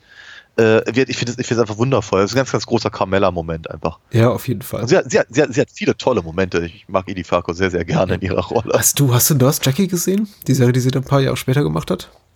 Nee, ich glaube nicht. Da, da spielt Paul Schulz, der hier äh, Pater Phil spielt, Ja. ihren, ihren Love Interest. Das fand ich ganz interessant. Ah. Also eine, glaube ich, rein dem Zufall geschuldete Fügung, aber so ist es dann gekommen. Äh, ich Ja. ich finde es aber auch super. Aber auch schon ein paar Folgen zuvor, nach, nach College, der fünften Episode, Mhm. an deren Ende sie eben äh, Pater Phil die eiskalte Schulter zeigt am nächsten Morgen und sagt, wir haben nichts äh, Unchristliches getan. Ich weiß gar nicht, wovon sie reden. Ja, ja. Jetzt Aber gehen das- Sie mal bitte. Man könnte Ihr Auto von der, da sehen von außen, also, dass Sie da parken. Ja, aber das, aber das, das, das wirkt auf mich so ein bisschen, das, das, das wirkt da zu dem Zeitpunkt eher auf mich. Äh, du hast recht, das ist doch nicht äh, das, die ultimative Katharsis, die wir da erleben. Das, ist, das kommt später. Nein, nein, das ist eher, eher, eine Art schlechtes Gewissen Hm. quasi im, in Bezug auf ihre eigene ähm, äh, Ehe, aber eben auch natürlich auf seinen Status als, als Priester. Zeugt aber von ihrer Professionalität, die er nicht besitzt. Sie kann sich Das doch ist zum richtig. letzten Moment zusammenreißen und sagen, okay, und äh, eben nicht vergessen, wer sie ist und wofür sie steht und äh, wem Ja. ihre Loyalität gehört. Während Pater Phil einfach ein, ist ein Schweinepriester, ein furchtbarer Opportunist. Sinne des Wortes. ja, ja. Ja, ja, sehr schön. Ja, ja. dabei wirkt er so sympathisch, ne? Aber er hat, ich, ja, schon, er, er hat aber, er bringt aber was vom Tage übrig blieb mit. Also. Aber er hat so wahnsinnig, wahnsinnig schlechte Ratschläge. ja. das, das ist so bei mir meine Fresse. Also, nun bin ich nicht religiös. Und wenn ich religiös wäre, wäre ich bestimmt nicht katholisch. Mhm. Aber wenn, wenn ich katholisch wäre, dann würde ich dem vermutlich schon das eine oder andere Wort entgegenschmettern, was er sich erdreistet, eben zum Beispiel Artie zu sagen. Ja, natürlich. Ja, oder, oder eben auch anderen, anderen Figuren in dieser, in dieser Serie. Also ich finde ich finde tatsächlich die Art und Weise, wie Tony mit ihm umgeht, wird nicht, nicht basierend auf dem, was Phil eben tatsächlich zu ihm sagt, sondern nur wie Phil eben mit seiner Frau hm. verkehrt. Aber trotzdem finde ich das auch sehr, sehr schön. Ich mag es halt irgendwie, wenn, wenn, wenn Pater Phil eins, eins äh, verbal von Latz geknallt bekommt. Ja. Aber wenn wir schon mal dabei sind, die Murphy äh, vertut sich ja dann doch auch ab und an mal im Ton als, als äh, Therapeutin, habe ich so das Gefühl. Ja, ja. So eine richtig, so eine richtig gute Therapeutin ist sie nicht, beziehungsweise ich habe das Gefühl, sie macht viele Dinge einfach sehr viel schlimmer. Mein Gefühl war, sie macht ihren Job überwiegend gut, aber das kann auch teilweise an Lorraine Bracco oder der Art, wie ihr, wie, wie sie inszeniert ist oder auch schauspielt. Ich meine, dazu gehört auch immer ein Regisseur, der ihr Anweisungen gibt äh, äh, dazu. Vielleicht ist es auch ihrer Darstellung teilweise geschuldet. Ich finde, sie macht einen sehr kompetenten Job, aber ich sehe auch Lorraine Bracco gerne. Ich sah sie gerne in Goodfellas mhm. und woanders und ich bin dankbar dafür, dass sie endlich mal so relativ spät in ihrer Karriere so eine tolle Rolle nochmal bekommen hat es ist eine tolle Rolle und mhm. sie ist eine tolle Schauspielerin und das ist alles ganz, ganz, ganz, ganz klasse und es funktioniert natürlich innerhalb der Serie ganz hervorragend. Ja. Für Tony, aber auch für das Vorantreiben von bestimmten Plotpunkten tatsächlich oder einfach Charakterpunkten. Aber wenn man es halt einfach mal aus dem therapeutischen, aus der therapeutischen ja. Sicht sieht, äh, ist sie keine besonders gute. Ja, es zeugt von einem sehr rudimentären Verständnis davon, was eine Psychotherapie beinhaltet, das, was wir da Richtig. sehen. Ja. ja ja. Und, und im Wert, sie, sie, sie, sie, sie äh, leistet sich schon so ein paar verbale Entgleisungen. Mhm. Und ich irgendwie denke, ja, ich glaube, ich kann ganz gut verstehen, warum Tony da sauer wird. Äh, wobei es gibt auch ein paar Momente einer ganz besonderen Dynamik oder eines, äh, sagen wir mal, auch dra dramaturgischen Mittels, dass sich die Serie immer wieder bedient, was vielleicht auch initial so unbefriedigend ist, aber ich glaube auch äh, langfristig für, für die Zuschauer Mehrwert bietet, nämlich dass halt Konflikte ungelöst bleiben. Und das hast du vorhin ja. auch schon erwähnt. Oder einfach Spannung zwischen Figuren einfach nicht zu einem logischen Ende geführt werden, sondern man sich dann einfach wieder versöhnt, weil es eben so sein muss. Und das ist eben auch ein Gespräch, was äh, Jennifer, meine Frau und ich mehrfach geführt haben, als wir die Serie guckten. Und, und sie das öfter und sagte, aber wieso ist er jetzt wieder nett zu seinem Onkel und warum ja empfängt ihn Melfi doch wieder als Patienten, obwohl eben die Situation ja. zwischen beiden vorher eskaliert ist.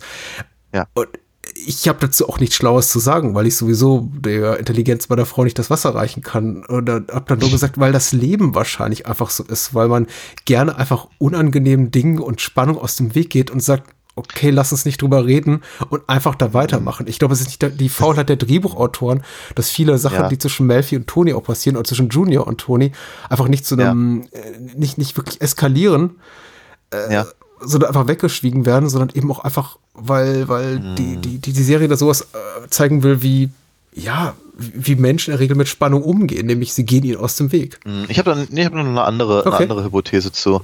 Äh, ich glaube nämlich tatsächlich genau, dass das, was du gerade erwähnt hast, ist in den allerwenigsten Momenten. Nicht in, also nicht, nicht überall. Ich glaube, bei, bei, bei einigen Nebenfiguren der ganzen, der Artie-Geschichte zum Beispiel, ich bin mir nicht so richtig sicher, ob er wirklich glaubt, dass, dass Tony ihn, äh, äh ihn nicht angelogen hat. Da Ach, bin das, ich mir okay, da, da, da bist du, ja, okay. Hm. Da bin ich, da bin ich nicht von überzeugt. Mhm. Ich glaube, ich glaube, er, er, er zieht es vor, weil er davon Vorteile hat. Weil Artie, jetzt greife ich doch ein bisschen voraus, Artie hat ja auch einen gewissen äh, Story Arc oder, oder eine Entwicklungs, äh, die er da durchmacht in der, in der, mhm. in der Serie. Aber ähm, äh, sagen wir, ich glaube nämlich nicht, also ich, ich würde, vielleicht deute ich dich da falsch, aber ich würde nicht diese Serie als eine solche deuten, bei der äh, ich sage, wenn ihr nur einmal miteinander reden würdet, dann würden sich eure Probleme lösen. Nein. Von der, von, von der Sorte, von der geschriebenen Sorte gibt es ja sehr, sehr viele da draußen. Und die Sopranos gehören da meiner Meinung nach nicht dazu. Für mich haben alle diese Punkte, die von, äh, die genannt wurden gerade, den, den immer einen sehr, sehr, sehr klaren Wert innerhalb ihrer eigenen Erzählung. Die Murphy scheint, so wird sie ja präsentiert, also zum einen hat sie äh, ein gewisses professionelles Anliegen, Mhm. Tony als Patient zu helfen. Zum anderen ist sie aber auch fasziniert von Tony. Ja, wenn natürlich. sie da, weiß ich, durch, durch, durch, durch Kusamanos äh, äh, Klofenster äh, linst, um, um irgendwie einen Blick auf das Soprano-Anwesen zu Ja. und so. Ne? Also sie hat halt, sie, Tony macht ihr Angst. Ne? Einmal, einmal äh, schließt sie die Tür hinter ihm ab und so. Mhm. Äh, äh, Tony enttäuscht sie auch und ähm, ähm, das funktioniert nicht, oftmals nicht so, wie, wie sie sich das vorstellt. Und dennoch hat sie aber eben zum einen die professionelle, den professionellen Anspruch, ihm weiterhin äh, ähm, äh, zu helfen. Und zum anderen fasziniert er sie eben aber auch als, als, als Mensch, als Person, Mhm. als Patient, als Mafiosi, als, ne, so als Charakter. Ähm, Ich würde sogar noch ist weitergehen und würde sagen, es, es, es bedient auch ihre Eitelkeit. Weil Natürlich. ich meine, sie sitzt Klar. gerne, glaube ich, da beim, beim Abendessen bei den Kusamanos und ihren anderen Freunden Ja. und sagt, ja, guck mal, weißt du, ich darf nicht drüber reden, Ja. aber wenn du wirst es, wen ich behandle. Ja, ja und, dann, und, dann, und dann auch noch so ein bisschen ins Näschen rümpfen, wenn eben die anderen, also zum Beispiel ihr Ex-Mann, Hm. ne negativ von den Mobstern reden. ja, klar. Also natürlich, das auf jeden Fall. Das, das Ding mit Junior ist, glaube ich, das, da, da ist die Serie sehr, sehr deutlich. Da ist es gar nicht mal so, so verwurstelt, einfach durch ihren, durch ihren Status. Ja. Der, der, der, der, der Status der Capos untereinander, beziehungsweise später, wenn eben Tony ganz deutlich dafür, dafür sorgt, dass Junior als Boss eingeschworen wird, um im Prinzip als Zielscheibe durch die Gegend zu laufen, damit alle anderen Capos machen können, was sie wollen, ähm, bringt ihn, bring, bringt sie beide permanent in die Situation, in denen sie eigentlich andere Dinge tun wollen, Mhm. Aber eben nach, sagen wir mal, so hintenrum dann vielleicht eben auch verschiedene, verschiedene Sachen versuchen, aber nach vorne zumindest immer den, den, den, äh, die, die, äh, das, das, das, äh, ja, wie soll ich sagen, den, den, den Schein zu wahren, die Freundlichkeit Mhm. aufrechtzuerhalten. Und natürlich ist, ist, ist, Junior halt nun auch mal sein Onkel und offenkundig ist es über ihn ja auch eine Tradition, dass die Familie zusammen abends isst und dann eben, sagen wir mal, das Geschäft Geschäft sein lassen, Mhm. was ihnen ja nicht besonders gut gelingt. Na, aber trotzdem, das erklärt eben ein- einfach auch, warum sie sich dann eben wieder äh, in manchen Szenen, die eben auch unkommentiert bleiben, weil die Serie gerne Dinge unkommentiert lässt, Ja, ja. äh, dann eben wieder sehr freundlich sind zueinander. Das hat, glaube ich, nichts damit zu tun, dass sie, äh, dass sie, dass sie irgendetwas unter den Tisch, äh, für unter den Teppich kehren wollen Mhm. oder dass eben äh, die Serie halt weitergehen muss oder sonst irgendwas, sondern ich glaube, es hat eine wirklich ganz, ganz klare Begründung innerhalb des Status, innerhalb ihrer Mafia-Organisation. Ich glaube, darauf wollte ich auch nicht hinaus. Und, äh, ich fühle mich da jetzt nicht falsch verstanden, aber ich, äh, Okay. ich, ich kann vollkommen verstehen, warum du das so deutest. Ich glaube, ich hätte vielleicht einfach noch andere Beispiele nennen sollen, die ich dafür für diese Art von Dynamik pa passender finde. Worauf ich eigentlich hinaus wollte, war ja nur zu sagen, dass vordergründig äh, die Serie sehr daran interessiert sind, beziehungsweise ihre Figuren sehr daran interessiert sind, einen den schönen Schein zu wahren. Aber natürlich die Fall. Serie niemals äh, ein Geheimnis daraus macht, wem wessen Allianzen gehören und wer gegen wen intrigiert. Das ist völlig klar. Der, die Serie geht auch nicht den Konflikten aus dem Weg. Die Figuren gehen nur oft, äh, die Figuren, die den äh, Konflikt initiieren, gehen äh, im, im gegenseitigen Aufeinandertreffen selbigen aus dem Weg, thematisieren ihn, äh, dann aber wiederum bei Dritten. Tony geht zu Melfi Ja. und, und kotzt sich darüber Ja. aus. Äh, Junior geht Ja. zu Livia und kotzt sich über, ihr, ihr, se- se- seinen Zwist mit Tony aus und so weiter und so fort. Insofern, und das ist natürlich, äh, ich finde, sehr, sehr, sehr, sehr gewinnbringend, als wenn es immer Ja, sofort ja. zur Eskalation äh, käme. Und so Ja, kommen dann eben auch äh, einfach spannende Geschichten zustande, weil da eben Auf sehr, sehr viel bro- brodelt und eben HBO, also oder einfach äh, auch die, den, durch, durch die Mittel, die sie haben und durch das spezielle Publikum, was eben bereit ist, für diese Art von Inhalten auch zu zahlen und sich in Geduld zu üben, eben auch, auch die, die, die Möglichkeiten, das so zu erzählen. Das könnte eine andere Ja. Serie gar nicht. Die könnte gar nicht einen, einen ähm, Schraubschlüssel ins Getriebe schmeißen und sagen, aber das lösen wir erst in vier, in vier Episoden auf. Ihr müsst euch jetzt vier Wochen gedulden, bis da wirklich was passiert. Also Junior äh, riecht zwar schon den Braten äh, und erfährt von Tonys Psychiatrie, also Psychotherapie und äh, der, der, dem ganzen Intrigentum in Episode 8, aber der Anschlag auf sein Leben geschieht erst in Episode 12. Ja. Und das ist cool. Also das ist Ja. Hinten raus sehr, sehr befriedigend einfach. Ja, doch, durch, durch, durchaus. Und natürlich ist es natürlich auch so, weil es halt die ganze Zeit brodelt, äh, sind dann eben so eine, so eine Dinge wie eben in der, in der letzten Folge ähm, äh, wirken dann halt einfach nochmal äh, stärker, wenn sich dann halt entlädt. Ja. Ne? Wenn dann, wenn dann, wenn dann eben äh, Phil und äh, Phil, sag ich, äh, äh, Paul, Polly und, und Christopher äh, durch, durch den Wald hinter Mikey herrennen. Erstmal noch durch, durch, durch hier, hier Poison Ivy rennen und dann ihn dann in diesem Bach erschießen. Und so dann, äh, ja, dann, dann, dann, dann, dann äh, platzt da quasi die Bombe, die halt sich über die letzten zehn Folgen aufgebaut hat, ja. Ach, auch nochmal richtig fieser, fieser Diss gegen, gegen Mikey am Ende. Alle anderen werden noch in den Jersey River geschmissen und äh, Mikey stirbt an so einem, an so einem Rinnsal. Ja. Tat mir auch ein bisschen leid. Man hätte vielleicht erwähnen sollen, ich glaube, was wir gar nicht erwähnt haben, ist, dass sie eben in New Jersey spielt und das eben auch Ja. ein ganz wichtiger Faktor ist, was einfach auch nochmal zur, Ja. zur, zur, zur Stimmung der Serie beiträgt. Es ist eben kein, nicht das große Mobstertum in New York City, äh, woran zumindest auch in der ersten äh, Staffel die Figuren gar nicht so ein großes Interesse haben. Das ist eher so ein Ort, in dem sie gar nicht sein wollen. Und äh, auch nochmal für, für eine ganz, äh, einfach für eine ganz besondere Stimmung sorgt. Quasi so die, die, diese Vorort-Mafia zu äh, begleiten, die mit weniger Finesse, möchte ich mal sagen, ihr, ihr tägliches Handwerk vollrichtet. Also, Natürlich, klar. Klar, wenn, wenn, wenn immer so eine Figur wie Johnny Sack oder sowas auftaucht, hat er einfach mal eine ganz andere Klasse. ja, Als eben, als ein, als ein Tony, den wir halt gerne mal irgendwie mit, mit, mit in, in, in Unterhose und, und äh, äh, rotzigem Bademantel und Schlappen irgendwie durch die Gegend äh, äh, wanken sehen. Mhm. Ja, das ist, es ist halt, es, die, die Serie hat eben auch immer ganz, also, äh, die vorhin erwähnten Jogginganzüge, die, oh Gott, Gott finde ich diese Jogginganzüge schrecklich. Ähm, aber sie, sie, die Serie hat eben ein ganz, ganz großes Interesse daran, halt ihre eigenen Figuren immer so auf, auf Augenhöhe zu halten, habe ich so das Gefühl. Die, die, die Örtlichkeit ist ähm, ganz wichtig, um diese Art von Geschichte, die eben Sopranos erzählen will, zu erzählen. Weil ich glaube, New York einfach als Ort für Mobster-Geschichten ist einfach durch im ähm, Ja, popkulturellen Kontext im Jahr 1999, wenn diese Serie eben erscheint. Und Ja. auch die, ähm, die Geschichten sind einfach interessanter. Und das fällt eben auch, ich möchte auch nicht zu, zu viel vorweggreifen, aber wir sehen eben auch, auch Geschichten in späteren Staffeln, wenn sich da mit irgendwelchen Gewerkschaften rumschlagen müssen und so, dass da einfach ganz interessante Geschichten schlummern, die so, glaube ich, in New York City, zumindest nicht in dem Teil, was wir so als New York wahrnehmen, nämlich, neben nämlich Manhattan und die zentralen Bezirke, so zu erzählen werden. Richtig. Ich, ich glaube, man könnte noch sehr viel mehr äh, thematisieren, wie die Serie so zu sich selber findet. Ich würde sagen, äh, so ab, ab, ab Folge 6, 7 aufwärts ist sie vollkommen bei sich. Und äh, da wird ja auch gerne oft äh, College rezitiert, was rückblickend so ein bisschen merkwürdig ist, weil Ja. ich glaube, alle Kritiker schon äh, recht damit haben.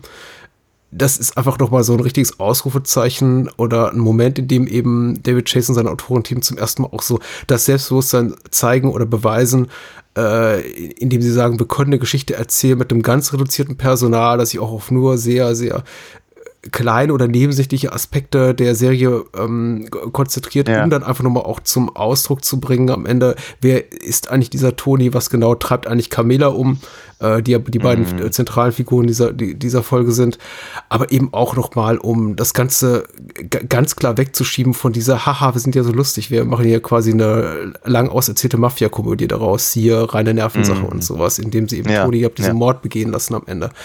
Und das finde ich eben, also ist eben auch ein Aspekt, der, den werde ich wahrscheinlich auch in den späteren Staffeln so nicht mehr behandeln können. Deswegen wollte ich es zumindest hier nochmal kurz zur Sprache bringen. Äh, Weil ich habe das Gefühl, so ab Staffel 2 auf, aufwärts sind sie eigentlich ziemlich genau da, wo sie dann auch bis zum Ende bleiben. Was nicht heißt, dass sich die Serie nicht in ihrer Komplexität und ihrer äh, ästhetischen wie erzählerischen Finesse weiterentwickelt. Das tut sie auf jeden Fall. Aber so ein klassischer Entwicklungsschritt, wie die Serie hier macht, in der ersten Staffel vom Pilotfilm über sowas wie College bis hin eben zu diesem drei oder vier Episoden übergreifenden Handlungsbogen Story Arc in äh, um, um, um Big Pussy und sein Verschwinden, das ist Ja. schon sehr äh, singulär ähm, Ja. äh, hier in der ersten Staffel anzutreffen. Ich, ich, ich muss natürlich ganz ehrlich sagen, ich fand die, die, die auf, auf College folgende Episode, nämlich hier äh, Pax Die ist Soprana, super. die, die fand, ich fand ich persönlich etwas beeindruckender. Mhm. Also einfach als, als fernsehtechnisches Highlight. Mhm, mhm. Aber natürlich ist die, ist die, ist die strukturelle ähm, Trennung von eben, sagen wir mal, klassischerem Fernseherzählen, wie sie eben durch College ja, klar. Äh, eingeführt wird, ist wird klar, also äh, kann, kann, ich, kann ich gar nicht gegen argumentieren, will ich auch gar nicht. Es ist sehr offensichtlich. Aber ähm, beeindruckender fand ich die Folge danach tatsächlich. Nee, du hast recht. Ich, ich, glaube, College ist auch nur so beliebt, weil es eben, ich glaube, es ist für die Entwicklung der Serie entscheidender, einfach quasi um zu einem eigenen Stil zu finden und auch das Selbstbewusstsein ja. zu entwickeln, eben Geschichten zu erzählen, die nicht zwangsläufig was mit dem Rest der äh, Clique, über die wir hier Geschichten erzählen, zu tun haben muss oder irgendwie diesem äh, übergreifenden Handlungsbogen bedienen muss. Das macht eben später auch noch äh, die Folge Hit is a Hit quasi, die man auch mhm. fast rausnehmen konnte aus der ersten Staffel und es würde nichts fehlen. Also äh, hier Christopher und Adrianas Ausflug in die, äh, in die Welt des Showbusiness im, im weitesten ja. Sinne. Aber ja. ähm, also zu, neben einfach der Wichtigkeit für die Entwicklung der Serie ist eben einfach College finde ich unglaublich unterhaltsam und lustig und eben psychologisch interessant und nicht zu vergessen auch die zitatfreudigste Folge der der der gesamten Staffel. Also wenn äh, Pater in die Tulla da auftaucht und alles zitiert von der letzten Versuchung Christi über Casablanca, äh, was vom Tag übrig blieb, Pate und so weiter. Das äh, das macht einfach schon Spaß. Ähm, überhaupt wie es Konzept, Konzeptfolgen auch, weil, weil College ja weitgehend über, ich glaube, in einem Zeitraum von 24 Stunden spielt, sind immer einfach interessant. Mhm. Ähm, und ach, ich, ich, ich, ich möchte jetzt auch nicht zu lange drauf rumreiten, aber ich mag die Episode tatsächlich einfach sehr und jedes Mal, wenn ich sie wiedersehe, denke ich mir, ja, ja, das, das, das stimmt schon so. Und äh, dieser ähm, Zitat, dieser, diese Replik von Carmella auf äh, Pater Phils Perle der Weisheit, von wegen Jesus haben nur zwei Stunden in seinem Leben gesprochen, wenn man alle Bibeltexte aneinander reiht und sie dann reagiert mit, ach ja, okay, guck mal, die, äh, und die Beatles haben nur, was weiß ich, 20 Stunden Musik Stunden, aufgenommen, ja. äh, wenn man die Alben hinter, alle hintereinander weghört, sind so der, eine der schönsten Diss-Momente ja. der, der Fernsehgeschichte. und auch das erste Mal, wo so Pater Phil richtig schön abgewatscht wird. Und diese Momente, wie du auch vorhin schon gesagt hast, sind besonders schön, wenn ja. Pater Phil immer einen draufkriegt. Ja. Zu Recht. Immer zu Recht. Richtig. Aber es ist natürlich auch so, dass die, dass die erste Staffel zumindest so wird nochmal, ich, ich, ich glaube, ich kann mich ganz gut an die Serie erinnern und ich möchte nicht vorwegnehmen, ähm, aber es gibt natürlich auch so paar Punkte, auf die ich äh, damals nicht geachtet habe und deswegen würde ich sie auch gar nicht äh, jetzt benennen können. Ähm, und ähm, ich habe aber schon das Gefühl, dass die erste Staffel sich viel Mühe gibt, ähm, bestimmte Konzepte in Zusammenhang mit ihren Figuren zu rücken, mhm. äh, um ähm, dann später darauf aufbauen zu können. Und äh, der, der Punkt halt bei Carmella wäre dann eben die, dieses, es wird ja etliche Male erwähnt, dass sie eigentlich eben doch ganz, ganz woanders hin, hin, hin könnte. Mhm. Das Talent, die Fähigkeit, die Intelligenz hätte sie, aber irgendwie ist sie da als unbefriedigte Hausfrau ähm, im, im, im, Haushalt von Tony Soprano gefangen und äh, verstrickt sich dann halt äh, in irgendwelche äh, unerfüllten Liebeleien mit dem, mit dem örtlichen Priester oder eben ähm, in irgendwelche anderen ähm, Fäden ja, oder oder ja, oder ja. Äh, wie keine Ahnung wie Drama-Geschichten, äh, äh, die sie eigentlich gar nicht nötig hätte, aber offenkundig ist sie aber langweilig. Mhm, und, und, und so, und das, da, darauf, darauf wird ja schon ganz schön rumgeritten. Ähm, und ab und an geben sie ihr dann halt richtig was zu tun und dann zeigen wir, zeigt, zeigt sich eben tatsächlich, was ihre, dass ihre, ja, quasi ihre Aufgabe im Leben von Tony tatsächlich mhm. an, angeht und, und, und wie Tony eben zu ihr steht, was dann wiederum äh, in, in, äh, in, in direkten Zusammenhang damit äh, hängt, meiner Meinung nach zumindest mit, mit diesem äh, mit diesem Aspekt, auf den sie eben auch rumreiten, nämlich äh, Tonys Faszination vom äh, von den ähm, äh, vom, mit, mit, mit dem römischen Reich. Ja, ja, ja. Das ist, äh, wird, wird ja auch immer immer wieder immer wieder ge gesagt, ne, was was was äh, ne, sowas wie, wie what, what, what happened to the Romans? Das, das, ne, das, das sind wir, ne, mhm. so etwa. Oder ähm, äh, wenn, wenn, wenn er im Junior versucht zu äh, an, anhand äh, was von, von hier ähm, Octavian, glaube ich, glaub, äh, erzählt er, Augustus, der Octavian wird. Ja, richtig. Äh, und, und Junior versteht es nicht und so und äh, diese ganzen Geschichten. Und ich meine, ganz ehrlich, seine, seine, äh, seine Beziehung zu seiner Frau ist natürlich auch sehr, sehr römisch mhm. im weiteren Sinne. Also eben mehr auf äh, äh, Schein nach außen und, und, und nach gesellschaftlichem Stand ausgerichtet mhm. und ich habe hier jemanden fähigen, der meinen Haushalt schmeißt. Mhm. Ja, und den anderen Kram suche ich mir anderswo und so. Äh, diese, diese ganzen Geschichten werden ja eben auch durchaus hier so häufig genannt und so, so häufig thematisiert, dass es eigentlich fast schon nicht mehr subtil ist. Also ich habe das schon an manchen Stellen gerade gedacht, okay, ihr wollt mir hier schon ganz dringend irgendwas sagen, Ja, hm. damit ich es später weiß. Ja, das ist richtig. Ich glaube, Subtilität ist etwas, was die erste Staffel nicht, womit, die, womit sie nicht glänzt, was jetzt aber auch nicht weiter schlimm ist. Also man ist schon sehr mit der Nase drauf und äh, das ist auch vollkommen in Ordnung so. Ich glaube, dahingehend wird sich die Serie schon noch später in eine etwas äh, andere Richtung entwickeln, aber das hat eben auch mit dem äh, zu tun, was du äh, vorhin ansprachst, dass sie nämlich selber von einem quasi Greenhorn, von ihrem Greenhorn-Status eben irgendwie im Greenhorn-Status entwächst und eben selber einfach ein popkulturelles Artefakt oder Meisterstück oder ein zitierfähiges Werk Ja. wird. Also das dann Ja, nicht mehr nötig ja, hat, sich auf andere Sachen zu berufen. Und damit einhergeht dann eben auch das Selbstbewusstsein zu sagen, okay, wir müssen alles gar nicht mal so offensichtlich machen.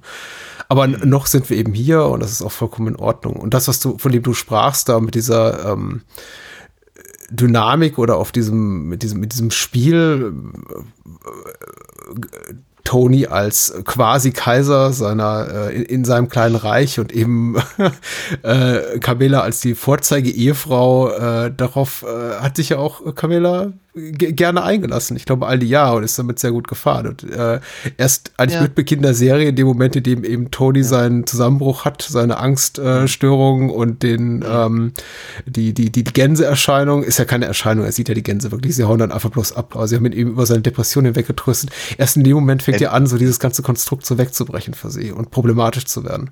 Weil bis dahin war ja alles fein. Ne? Ja, total. Sie hat sich auch darauf eingelassen. Ja, absolut. Absolut, absolut. Aber ich meine, ich, ich guck, ich guck mir, ich guck mir ab und an mal das, die, die, deren, deren, äh, deren Haus an Mhm. und dachte mir, um Gottes Willen, ich möchte da nicht wohnen müssen. Nein, natürlich nicht, weil das ja natürlich auch also- so eine faux äh, römische Architektur ist. Eine Villa Toskana Richtig. mitten in New Jersey. Ja, und aber, aber ich meine, wenn man sich deren, deren Schlafzimmer anguckt, was eben offenkundig nicht von Tony eingerichtet wurde, Nee. ja, dann denke ich mir, wow, also Carmella, Stil kann man, äh, kann man aber auch nicht kaufen, oder? Nee, wirklich. Also es ist, ja, nicht schön. Na, auch sie durchlebt eine interessante Entwicklung. Sie ist tatsächlich, ist mein Ja. Gefühl im Pilotfilm noch eine, ich möchte nicht sagen eine andere Person, weil natürlich sie trägt all das, was wir in späteren Episoden sehen, auch, auch bereits in sich. Aber Carmella spielt im Pilotfilm keine so gewichtige Rolle wie beispielsweise Junior oder selbst Livia und Christopher. Ähm, Die denkwürdigste Szene, die sie hat, ist eigentlich die, in der sie mit dem Sturmgewehr nach draußen läuft. Weil äh, Mhm. Meadow Mhm. versucht durch ihr äh, Zimmerfenster Richtig. Ja. Also Ja, ja, ja, ja. und da ist sie noch so Absolut. voll in diesem in dem Patriarchen-Modus, äh, in dem sie sich, glaube ich, sehr, sehr wohl fühlt. Und das bröckelt ihr dann so langsam weg. Ja, total. Was uns natürlich ein kleines bisschen eben tatsächlich auf Livia bringt, Mhm. die eben ihren Matriarchen-Status schon vor einiger Zeit offenkundig abgeben musste und nicht so richtig damit klarkommt. Ja. Ne, Also ich meine, in dieser, in dieser wundervollen äh, ähm, äh, Rückblende, Traumsequenz, sehen wir sie ja mal als, als, als, als junge Frau und wie sie eben tatsächlich eben den äh, Ton- Tonys Vater, Johnny, äh, beeinflusst und all das. Und dann sehen, sehen wir halt aber logischerweise über die Staffel verteilt eben ihre Versuche, äh, Tony zu beeinflussen oder Junior dann später eben oder andere Leute auch. Wen, wen auch immer sie gerade vor sich hat, versucht sie ja zu manipulieren. Mhm. Auf sehr unterschiedliche Art und Weise, aber für mich als Zuschauer auf immer nervige Art und Weise. Ja, ganz schlimm. Weil Gott geht mir die Frau auf den Senkel. Das ist echt ganz, ist ganz, ist ganz schlimm. Aber ich glaube auch, weil, ich- weil ich weil ich so, so es, es so oder so ähnlich halt so oft schon gesehen habe. Ähm, und äh, ja, es ist, halt- es ist, es ist, es ist, es ist, es ist super gespielt und es ist sehr, sehr gut geschrieben und sehr, sehr genau beobachtet. Ähm, aber ja, Livias Ver Versuche über ihre alte Gebrechlichkeit, Mhm. die vor allem ja Männer in ihrem, in ihrem Umkreis Mhm. äh, dazu zu bringen, Dinge zu tun, die sie eben vielleicht unter Umständen so nicht getan hätten, ist, ist das ist schon sehr frustrierend auch. Ja, die ihr sind auch vergleichsweise repetitiv und Ja. äh, irgendwann nehmen sie natürlich, also der es ist so das klassische Law of Diminishing Returns. Also je öfter du es siehst, desto weniger unterhaltsam wird's. Und wenn man gerade jetzt wie wir, äh, nehme ich mal an, dass es dir ähnlich ging, die Staffel eben nicht guckt über einen Zeitraum von acht bis 15 Wochen, sondern eben über einen Ja. Zeitraum von zwei Wochen, merkt man eben Ja. schon, dass die Figur äh, spätestens wenn sie dann irgendwie zum fünften oder zehnten Mal mit äh, Oh, Johnny was a saint, your father was a saint um die Ecke kommt, ich äh, denke, das einmal weniger hätte es auch getan. Andererseits, Ja, ich verstehe auch David Chase, den eben persönliches Ehrgeiz auch umtreibt, diese Figur so in den Mittelpunkt zu rücken, weil er äh, zumindest äh, sa sagte das in Interviews, das sehr von seiner eigenen Mutter inspiriert ist und es ihm eben Mhm. sehr, sehr wichtig war, diese, diese Rolle da reinzubringen. Das merkt man auch. Und deswegen sage ich, es ist eben auch so wahnsinnig gut beobachtet. Ja, meine Weil Oma war Leute genauso. sind, Ja, alte Leute sind eben so und sind eben auch sehr repetitiv. Ja, natürlich. Aber ja, du hast natürlich völlig recht. Es wirkt halt einfach nochmal anders, wenn man es halt nicht Wie kannst du deiner. Mutter sowas antun? Wie kannst du nachts überhaupt noch schlafen? Du bist so ein furchtbarer Sohn. Wie, wie konnte ich dich nur auf die Welt bringen? Es ist, es ist leider das, also ich habe das leider, ich habe das ja zum Glück nur über den Umweg meines Vaters mitbekommen, aber das, was ich eben ähm, meinen Vater von seiner Stiefmutter, die wir bis zuletzt gepflegt haben, äh, anhören musste jeden Tag. Die ist 95 geworden, also der, der Ah, ging's auch schön. gut. Die ist noch ein bisschen älter als Nancy Marchant hier, die, glaube ich, 70, 71 war, aber ich glaube, älter wirken soll, bin ich ganz Ja. sicher. Ich glaube, ich, glaub, ich glaube, Junior ist, ist ja auch um was irgendwie, was sagen sie am Ende, glaube ich, 7, nee, auch 71 oder sowas. Mhm. Ich glaube, so alt war der gar nicht. Alle sind ein bisschen jünger. Das überrascht mich eben auch immer, wenn man so ein bisschen auf die Biografien der Beteiligten guckt. Ich glaube, selbst äh, James Gandolfini war 38, oder so. 38, ja. ja. sieht aber aus wie 48 mindestens. Ja, ja, klar. Oder, Natürlich. oder 52. natürlich, klar. Ganz die Tradition von, von Brando im ersten Pate-Film. Also, Ja. der auch kein alter Mann war, aber eben einen solchen spielte. Ja, und Ja. sehr überzeugend wohlgemerkt. Ja. Aber ähm, äh, ja, nee, aber es ist halt, es ist schon, also, wenn, wenn, nochmal, Livia ist sehr, sehr genau beobachtet, sie ist ganz hervorragend gespielt, aber ja, es macht natürlich weniger Spaß, ihr dabei zuzugucken. Ähm, dennoch ist es natürlich auch verständlich, dass sie diese, diese Figur ähm, nicht, nicht rausnehmen, weil sie eben ganz, ganz viel ähm, für die einfach für die weiterführenden Geschichten zuständig ist. Ja, wenn sie, wenn sie eben nicht so viel manipulieren würde, dann würden sich bestimmte andere Punkte eben so nicht ergeben, oder zumindest nicht zu dem Zeitpunkt. Ähm, und da es eben, sagen wir mal, der ausschlaggebende Punkt im, im Pilotfilm schon bereits war, dass sie eben Tony unter Druck setzt und, und äh, er, er eben sie unterstützen möchte, sie aber es irgendwie nicht zulässt und er es irgendwie nicht richtig machen kann, weswegen er eben sich auch äh, bei beim äh, Dr. Murphy eben so auskotzt Hm. und dann nicht wahrhaben will, dass es eben an seiner Mutter liegt. Das ist halt einfach so in der Grundstruktur der der äh, der ersten Staffel verankert, dass sie das eben auch nicht äh, nicht sein lassen konnten, glaube ich. Ja, klar. Ich, ich freue mich auf weiteres. Also ich, äh, Auf jeden ich, Fall. Ich, ich habe relativ viel vergessen, habe ich festgestellt, jetzt bei dem Wiedersehen. Ähm, ich glaube, ich weiß noch, ich weiß leider natürlich, wer alles ins Gras beißen wird und äh, wer, wer nicht lange bei uns bleiben wird. Und ich werde jetzt den Teufel tun und was verraten. Ähm, aber ich glaube, Menschen, die die Serie schon gesehen haben, werden es durchgehört haben. Und alle anderen, ich weiß nicht, was ihr hier macht. Also äh, guckt euch die Staffel an. Gab es für dich so Ja, Highlights? Gab es für dich äh, Momente, in denen du sagtest, das ist wirklich so die eine Folge welche oder der eine Moment, der ist bis heute bei mir geblieben? Oder vielleicht eine Figur, die dir sehr nahe geht? Also, sagen wir mal, interessanterweise ist, ist, äh, viele Dinge, die ich eben auch jetzt gerade erwähnt habe, Mhm. an die erinnerte ich mich halt auch. Also, weiß ich, Mo Green Special zum Ja, ja, Beispiel. natürlich. Und sowas. Äh, So, so, so, Dinge, die mir hätte. Nochmal, ich, ich, sagen wir mal, keine Ahnung, so, so, so Fol- Folgen wie halt hier äh, Hit is a Hit, an die habe ich mich nicht erinnert. Tatsächlich, ja, Ja. ja. Hm. Äh, und, und so. Aber äh, andere Sachen, also ich, ich, ich glaube, da, dadurch, dass wir damals die Serie ja auch gebinged haben, bevor man dazu bingen sagte, Mhm. ähm, verschwimmt das eben bei mir auch ganz, ganz viel von Folge zu Folge. Also praktisch wirklich über jede einzelne Folge zu sprechen, wäre da an der Stelle, glaube ich, gar nicht sinnvoll. Mhm. Was ich vielleicht noch erwähnen äh, möchte, ist, ich gucke sie jetzt gerade tatsächlich zum ersten Mal auf Englisch. Mhm. Ich hatte mich am Anfang nicht so richtig getraut, weil ich dachte irgendwie, den, dass ich die, den, die Akzente nicht ganz so mitbekomme. Und ich habe die Serie, ich glaube, 2005 oder 6 das erste Mal gesehen. So in dem, in dem Sinne. Mhm. Eher, eher 6, 2006 würde ich mal denken. Ja, da, da, da, da, da traute ich mich nicht an, an, ähm, an, an, an den New, New Jersey italo-amerikanischen Akzent ran. Mi- Mittlerweile denke ich mir auch, pff, du ganz ehrlich, so, so schlimm ist der auch nicht. Ja. Aber äh, wie damals war das halt so. Auf jeden Fall fä- fallen mir halt, fällt mir halt auf, wie äh, ähm, wie, wie doch ganz, also wie, wie ganz anders diese Serie dabei wirkt und, und wie sie, wie, wie, wie viel halt auch über diese Akzente, über die Stimmen und über die Art und Weise, wie sie reden, miteinander Ja. äh, transportiert wird. Und mir geht halt, also mir, mir fällt halt äh, auf, wie sehr ich, wie sehr ich die, das abgekürzte Italienisch nicht mag. Wo ich irgendwie denke, wo sind die Endungen? Ihr, ihr, ihr, ver- ihr verschluckt die Endungen und, und, und ihr, ihr wisst doch selber nicht, wie, ihr- wie ihr eure Wörter aussprecht. Also es ist, das ist ganz, ganz, ganz, ganz, ganz, ganz übel. Und aber das, das ist ja auch ein, ein Running Gag in der Hm. Serie, dass eben die, die Italo-Amerikaner in der Mafia eben so darauf pochen, Italiener zu sein. Ja, wenn sie natürlich. mit Italienern zu tun haben, Ja. verstehen sie sich gegenseitig nicht Ja. und haben auch kein, kein, eigentlich kein Interesse an der, an der tatsächlichen Kultur.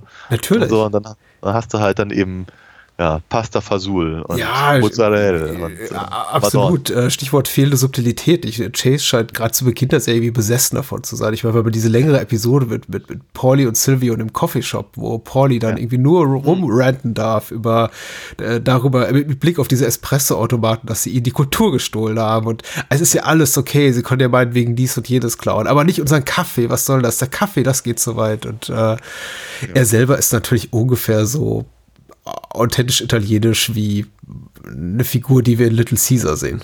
Mit seiner ganzen Art und Weise, äh, wie, wie, wie er sich gibt. Nämlich, äh, Ja. er, ist, er ist reine Fassade. Also ich glaube, dass wir den echten Pauli sehen, das geschieht eben ganz selten. Und wenn, das habe ich ja bereits gesagt, wenn wir es tun, ist es unglaublich, äh, ein unglaublicher Lustgewinn in, dieser, Ja. dieser kleinen, in diesem kleinen Moment mit, mit Christopher. Aber ansonsten, ja, natürlich übelst, übelste Ironie, dass äh, gerade Pauli darüber Naja. sich deswegen diesbezüglich so gekränkt fühlt. Ja. Das, äh, ich weiß gar nicht, wo wir waren. Ach so, ja, Lie Lie- Lieblingsmomente. Ich, ich war so dem Gedanken an, so- an so eine klassische Staffel oder vielleicht auch Episodenrezension verhaftet, als ich dachte, man könnte über sowas reden wie, wie Lieblingsmomente oder Lieblingsfolgen. Und ich habe jetzt noch mal Wiedersehen festgestellt, es gibt schon so ein paar Folgen, die ich als eindeutig schwächer klassifizieren würde, gra- gerade zu Beginn. Und ich muss sagen, A Hit is a Hit, diese einfach Folge mit den zwei Handlungssträngen rund, rund um Adriana und Christopher und zum Ja. anderen um äh, hier Massive G oder Massive äh, und, und, und Hash, der eben letztgenannten noch Tantiemen schuldet für irgendwelche Plattenaufnahmen von Anno dazumal. Ist interessant, um einfach noch mal äh, einfach auch, auch Konflikte, Spannung aufzuzeigen zwischen Afroamerikanern und Italoamerikanern, aber das machen eben Beziehungsweise in dem Fall dem, äh, dem, dem, dem jüdischen Mob. Richtig. Ja. Und das noch dazu, machen aber tatsächlich mit dem Wissen um spätere Staffeln eben spätere Mhm. Episoden auch noch mal äh, besser. Deswegen gu gut, dass es da ist und ich verstehe den Ehrgeiz, aber Mhm. Äh, hätte nicht sein müssen. Wohingegen Nein, ich jetzt diesmal richtig überrascht davon war, und da, da greife ich nochmal auf das zurück, was ich zu Beginn sagte, ist jetzt keine besonders plotlastige Serie und eben auch durchaus, also fährt auch durchaus dramaturgisch oder narrativ immer wieder Schleifen und erzählt ähnliche Geschichten immer wieder, werden wir in späteren Staffeln Ja. sehen. War dann aber doch davon überrascht, wie sehr dann doch irgendwie so, so, so richtiger sch- authentischer Spannungsmoment einsetzt in den letzten Folgen, wenn es dann eben um die Identität des Spitzels, der, der, der Ratte geht und äh, um Jimmy Altieri und Big Pussy und vor allem auch den, den, den Anschlag auf Tonys Leben, der ganz toll inszeniert ist. Also auch ein wunderbarer Brückenschlag zwischen Humor und, und Action und Ja. Thriller-Spannung. Ja, aber das, das, das vielleicht nochmal ganz genau kurz aus, aus, äh, ausgeklammert oder, oder sagen wir mal nochmal genauer betrachtet. Das ging mir nämlich so, als ich, als ich die Serie das erste Mal gesehen habe, fand ich in der, in der, im Pilotfilm das halt so, so abturnend, so, so, so, so, so, so, so doof und unangenehm, dass ich halt wirklich auch fast gedacht hätte, ich weiß gar nicht, ob ich die Serie weitergucken will. Mhm, Wenn, ähm, wenn Tony halt bei, bei Dr. Murphy äh, sitzt und ähm, und im Prinzip davon erzählt, wie, wie er und äh, Christopher diesen, diesen einen äh, Typen, der ihm Geld schuldet, äh, mit, mit dem Auto anfahren, um ihn dann zu verprügeln. Ja. Und so. Und ich fand halt diese, diese, keine Ahnung, dass das eben Tony da eben mit dem, mit dem, mit dem Auto da über die, über die Wiesen brettert und sich halt irgendwie furchtbar einfeigst, Hm. weil, weil er ihm da, weil er den verfolgt, um dann halt irgendwie, keine Ahnung, mit gebrochen, auf, aufs gebrochene Bein zu hauen und sowas. Und Mhm. dachte so bei mir, wow, das ist, das finde ich alles uncool. Die Figur gefällt mir nicht. Und, Mhm. das, das fand ich, nee, blöd. Jetzt beim, jetzt beim Wieder, Wiedersehen dachte ich so bei mir, okay, ich finde interessant, wie es erzählt ist, nämlich dass eben praktisch das, was er, was er bei, bei Murphy erzählt, eben sich nicht deckt mit dem, was wir jetzt hier gerade sehen. ja, klassische, klassische äh, Erzählstruktur und es funktioniert auch ganz gut, vor allem, weil wir, also weil ich als Zuschauer, weil ich jetzt die Serie, die Serie schon durchaus mindestens einmal gesehen habe, weiß, wohin sich Tony entwickelt, muss ich jetzt davon nicht abgeturnt sein. Ja, ja. Wenn ich das, wenn ich aber diese Inszenierung von genau der gerade erwähnten Szene vergleiche mit der Szene, in der äh, eben Tony den Orangensaft kauft und dann von den äh, von den beiden Schwarzen angegriffen wird und äh, er im Auto sitzt und versucht dann eben sie die, die, die, ihm die Waffe zu entwenden und die noch eine Weile mitzieht und diese ganzen Geschichten, Mhm. äh, ist ja, also sagen wir mal, das, zw- zwischen der erstgenannten Szene und der letztgenannten Szene gibt's nicht viele so eine, so eine Action-Verfolgungsjagd. Nein, nein, nein, überhaupt Serie, Ja. Ähm, und von daher finde ich sie schon durchaus interessant zu, ver zu vergleichen, weil zu dem Zeitpunkt sind wir so dicht an Tony dran und so mit der Figur verbunden, dass wir halt sehen, wie diese Szene, die er, die er ja auch als, als äh, erhebend in irgendeiner Form äh, erlebt, die, Ja, die, ihn aus seiner Depression Das ist ein rausbringt. befreiender. Moment für ihn. Ganz wichtiger, Ja. für seine, ganz wichtig für Und- seine figürliche Entwicklung, ja. Und, und äh, aber wenn ich das halt so gegen, gegen, gegenüberstelle, finde ich das halt ähm, schon spannend, wie sich eben auch meine eigene, meine eigene Wahrnehmung der Figur innerhalb von wenigen Folgen so sehr geändert hat. Mhm. Und dass aber auch die Inszenierung sich geändert hat in diesen wenigen Folgen. Ja, ja. Ich erinnere mich auch damals noch an mein erstes Mal mit der Serie, wo ich natürlich noch nicht wusste, worauf es genau hinausläuft und wie smart die Serie mit den Entscheidungen, die sie zu Beginn trifft, am Ende umgehen wird. Und einiges ist bis zum heutigen Tage nicht gut aufgelöst oder auch in späteren Episoden wird dann einfach ignoriert. Handlungswendungen oder charakterliche Entscheidungen, die man, die, die vielleicht nicht wa wahnsinnig glücklich waren, ohne jetzt hier konkrete Beispiele nennen zu können, einfach weil vielleicht auch einfach Figuren, die sich als schwächer erweisen, dann hinten einfach runterfallen, weil, weil sie sich irgendwann Mhm. überlebt haben.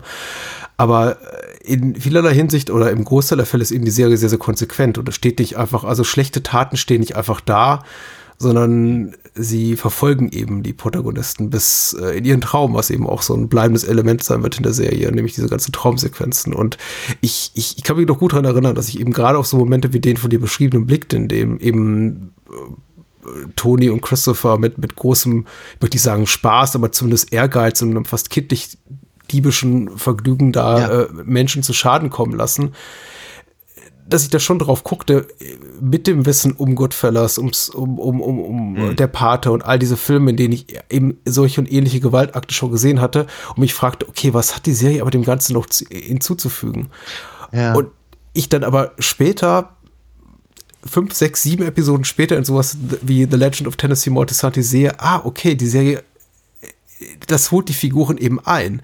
Emil, den Christopher im Pilotfilm umbringt, erscheint ihm wieder im Traum und er muss sich mit ihm auseinandersetzen. Und es ist eben nicht einfach nur eine weitere Leiche, die irgendwo am Fahrbahnrand liegen gelassen wird oder in dem Fall einfach verbuddelt wird. In, einem, in, einer- in einer Sickergrube, sondern die kommt eben wieder Ja. zurück. Und Figuren haben eben wirklich, äh, müssen sich eben damit auseinandersetzen, mit den Konsequenzen ihres Tuns. Und ähm, die, man braucht einen langen Atem. Und das hat mich als Zuschauer Auf auch jeden wirklich Fall. eine Lektion gelehrt, äh, nämlich Ja. über dich in Geduld. Auf jeden Fall. Also ähm, auch, auch äh, ähm, da, da, sind wir, da sind wir wieder bei den Charakteren und eben auch bei den Schauspielern, ähm, die, die eben einfach eine tolle, tolle Sache machen, eben mich als Zuschauer eben bei der, bei der Stange zu halten über so einen langen Zeitraum. Wollt, wollte ich eigentlich gerade vor, keine Ahnung, fünf Minuten schon, schon kurz sagen, weil eben diese, die, die, Episode Hit is a Hit ist mir eigentlich eben nicht in Erinnerung geblieben Ja. und so spannend ist sie nicht und so interessant ist alles nicht. Aber was halt da raussteht, ist äh, aus der, aus der Masse, ist halt Drea de Matteo Mhm, mhm. die eben endlich mal was zu tun bekommt, außer eben nur mit Michael Imperioli rumzuknutschen. Ja. Ähm, Äh, und, und so, und ich, ich, ich, ich, mag sie tatsächlich sehr gerne und äh, sie ist in so gut wie allen interessanten Serien der letzten Jahre irgendwo mal aufgetaucht. Mhm. Also ich habe, ich glaube, ich habe sie das erste Mal gesehen als äh, in Joey, dieser, dieser Friends-Spin-off-Serie, als, als, als Schwester von, von, Mhm, von, mhm. von Joey. Mhm. Äh, und äh, fand, fand sie da schon ganz lustig und dann habe ich sie danach aber erst in Sopranos äh, gesehen, obwohl die Sopranos halt davor gedreht wurden. Ähm, und was weiß ich, keine Ahnung, ähm, Californication hat sie einen Auftritt, Agents of Shield hat sie einen Auftritt und bei Sons of Anarchy hat sie sehr, sehr lang, also war sie über viele Staffeln dabei, ist Mhm. großartig. Ähm, und äh, hier in der Folge kriegt sie eben auch zum ersten Mal, äh, sagen wir mal, etwas zu tun, um ihre, ihre Rolle halt bei den Sopranos mit einem mit, mit Leben zu füllen. Ja. Mit, mit, mit, mit äh, etwas, etwas zu einer Figur zu machen, bei der ich sage, okay, ja, ich möchte gerne wissen, wo, wo dich deine Ambitionen hinführen. Hm. Und, und was, was, was das eben tatsächlich mit Christopher macht, dessen Ambitionen wir ja schon etliche Folgen vorher mitbekommen haben. Wie, wie deckt sich das, wie ergänzt sich das, wie widerspricht sich das unter Umständen? Und die Folge selber sagt es mir ja nicht unbedingt, oder sie, sie deutet darauf hin, Ja, aber ja. Sie, sie, sie, sie löst es halt wiederum nicht. Ähm, aber äh, die, die schauspielerische Leistung aller Beteiligten führt eben dazu, dass ich sage, okay, ich möchte es aber gerne wissen. Ja, auf jeden Fall. Das andere ähm, Bleibende, was mir hängen geblieben ist von der Episode, ist, dass sie einfach, dass ich das Gefühl hatte, sie haben für die Songs, die diese fiktive Band Visiting Day spielt, äh, ehemals die Pfeiler, also ehemals eine Hard Rock Band und jetzt eben so eine äh, Matchbox 20 ähnliche Combo, ganz furchtbar, äh, dass die wahrscheinlich so viel Geld für die Komposition dieser Songs bezahlt haben, dass sie die alle ausspielen müssen. Weil in all diesen Szenen, wo eben die Songs, Songs gespielt werden, dachte ich mir, okay, die hätten wir jetzt aber auch eine Minute früher enden lassen können und Ja, der Punkt so wäre gut, klar gewesen. Also, ja. ja. Da, da stimmt. Das, das, das ist ja auch der Punkt, dass die nicht so gut sind. Ja, aber das wissen eben wir als Zuschauer nach ungefähr 20 Sekunden und die Szene geht dann noch Ja. zwei Minuten weiter, indem wir die, eben diese. Songs lauschen, lauschen müssen. Ja, ich ja, ich habe noch eine Sache hier gemerkt, äh, das wollte ich noch loswerden, da halte ich auch die Klappe. Ähm, äh, die, die, die deutsche Synchronisation, ich habe persönlich, ich habe keine persönliche Erfahrung damit, aber wir gucken die Episode auf dem Blu-Rays mit den Deutsch, mit deutschen Untertiteln, die offenbar eine 1 zu 1 Transkription sind von der deutschen Synchronisation und keine Ah. Übersetzung der englischen Tonspur. Und das ist natürlich ein besonderes Vergnügen, weil ungefähr 80 Prozent des popkulturellen Zitatenschatzes in, äh, Ja. im Original komplett verloren geht, offenbar auf der deutschen Oh je. Spur. Und Okay. Ich, ich möchte nicht sagen, ich bedauere alle Menschen, die sehr bisher nur auf Deutsch geguckt haben. Und ganz ehrlich, vielen Menschen macht es einfach auch keinen Spaß, Untertitel zu lesen oder äh, können, sind des Englischen nicht mächtig. Und ich möchte niemanden Ja. auf den Schlips treten, aber ich möchte Menschen dazu animieren, wenn sie es bisher nicht getan haben, die Serie im Original zu gucken. Es ist wirklich ein großes Vergnügen. Ich verstehe auch nicht jeden Wortwitz, ganz ehrlich. Und manchmal werden eben einfach auch amerikanische Talkshow-Hosts aus den 60ern zitiert oder eine US-Bürgerrechtlerin anno 1972. Und ich denke mir, von wem reden die da gerade? Aber es ist okay. Das sind die seltensten Fälle und darüber kann man hinwegsehen. Also macht schon mehr Spaß im Original. Dem, dem, dem würde ich mich anschließen. Ich, habe die Serie auf Deutsch damals geguckt und ich fand sie toll. Nur man weiß ja auch nicht, was man verpasst. Richtig. Und jetzt gucke ich sie auf Englisch und denke, finde sie gleich noch viel toller. Muss aber sagen, also äh, sagen wir aus, aus Lautstärkegründen, weil ich hier einfach mal den Fernseher nicht laut machen kann, äh, ha- haben wir auch immer Untertitel, allerdings englische. Mhm. Also englische Untertitel zu englischen Ton. So dass, falls ich mal was eben nicht gehört habe, dass ich den nötigenfalls noch mal nachlesen kann. Mhm. Äh, und dabei stelle ich fest, dass die, dass die Untertitel äh, immer stark verkürzt sind. Ja. Aber eher, eher so den Sinnzusammenhang äh, wiedergeben, als sagen wir mal den äh, grammatischen Wortlaut. Ja, ja, richtig. Ja. Ach, wie so oft. Ja, also auch die Franzosen sind da ganz besonders groß dran. Die können ja, die können ja irgendwie, keine Ahnung, fünf, fünf Minuten, minü- minütigen Monolog irgendwie auf drei Wörter zusammenkürzen. Ist, äh, Wurscht, aber auf jeden Fall, äh, ja, die Serie, die Serie macht auf Englisch auf jeden Fall wirklich äh, großen, großen Spaß. Mehr noch als auf, auf Deutsch, wo sie eben auch schon großen Spaß macht. Äh, so, ich glaube, ich brauche jetzt mal ein Sandwich Ja. oder so. Oder, ja mindest, oder, oder, oder mindestens irgendwie Spaghetti Malnar und Fasul und Madon. Madon. Und so. Madon. äh, sehr schön. No fucking Ja. City. Ähm, Genau. Wir hören uns ja doch ein paar Mal wieder zum Sopranos. Deswegen habe ich jetzt so gar nicht den Ehrgeiz, das hier komplett auszu, auszudiskutieren. Wir haben noch so viel Gelegenheit, über, die- über die Sopranos zu sprechen. Und äh, wer uns gerne folgen möchte, soll das bitte tun. Einmal im Monat. Ähm, es wird voraussichtlich immer so Anfang, Mitte des Monats sein, dass wir eine Sopranos-Episode veröffentlichen. Und äh, wie gesagt, das, Ja. das Wiedersehen lohnt. Und ich hoffe, ihr bleibt dabei, auch wenn ihr die Serie vielleicht nicht kennt. Und lasst euch begeistern. Ich freue mich schon auf die zweite Staffel. Ja, ich mich auch. Äh, und worauf kann man sich noch so freuen, wenn man uns nicht gerade zuhört? Bevor wir einen kleinen Ausblick geben auf nächste Woche, Daniel. Ja. Es gibt da so eine Ähm, Website. Genau, auf die könnte man natürlich mal gehen. Also, ne, da sind auch Gangster, aber wenig, wenig, weniger Mafiosi. Hm. Auf alinafox.de. Da kann man nämlich meine, meine Comics äh, begutachten, also zumindest ein paar Sa Sachen lesen über die Figuren. Weil Charaktere sind mir auch sehr wichtig.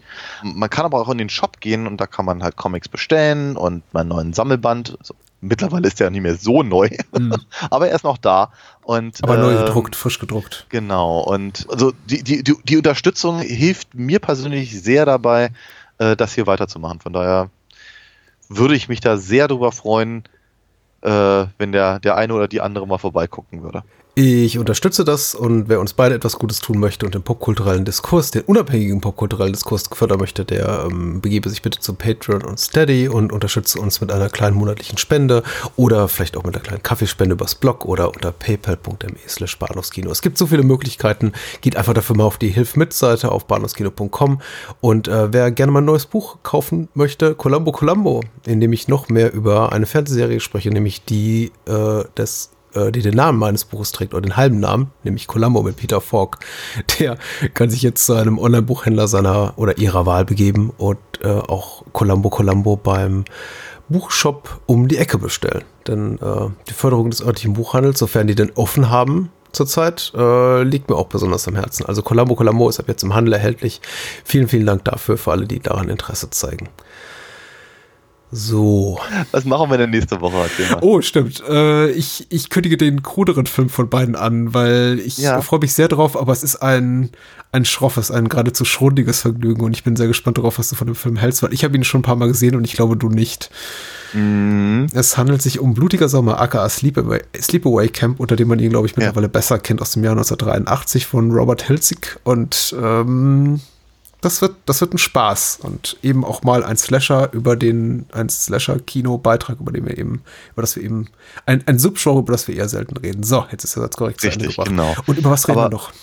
Richtig, weil wir bleiben natürlich in dem, in dem Subgenre und, und, und äh, äh, genau genommen machen wir auch hier wieder eine, eine Reihe weiter. Also es ist eher, eher, eher, eher eine inoffizielle Reihe. Wir haben eigentlich nie behauptet, dass es eine wäre, aber irgendwie ist es das geworden. Wir reden jetzt nämlich über den dritten Teil von Scream. Ja. Also ein Wiedersehen mit Neff Campbell und mit Courtney Cox und David Arquette und ja.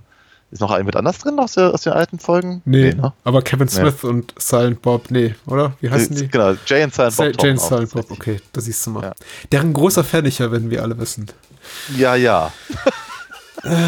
ich glaube, das wird für Kontroverse sorgen. Es wird auf jeden Fall eine lustige nächste Folge, wie eigentlich alle Folgen lustig sind von uns. Unterhaltsam uns. und lehrreich. Ja. Äh, danke, grazie. Grazie, mille. Und ciao. Ciao, ciao.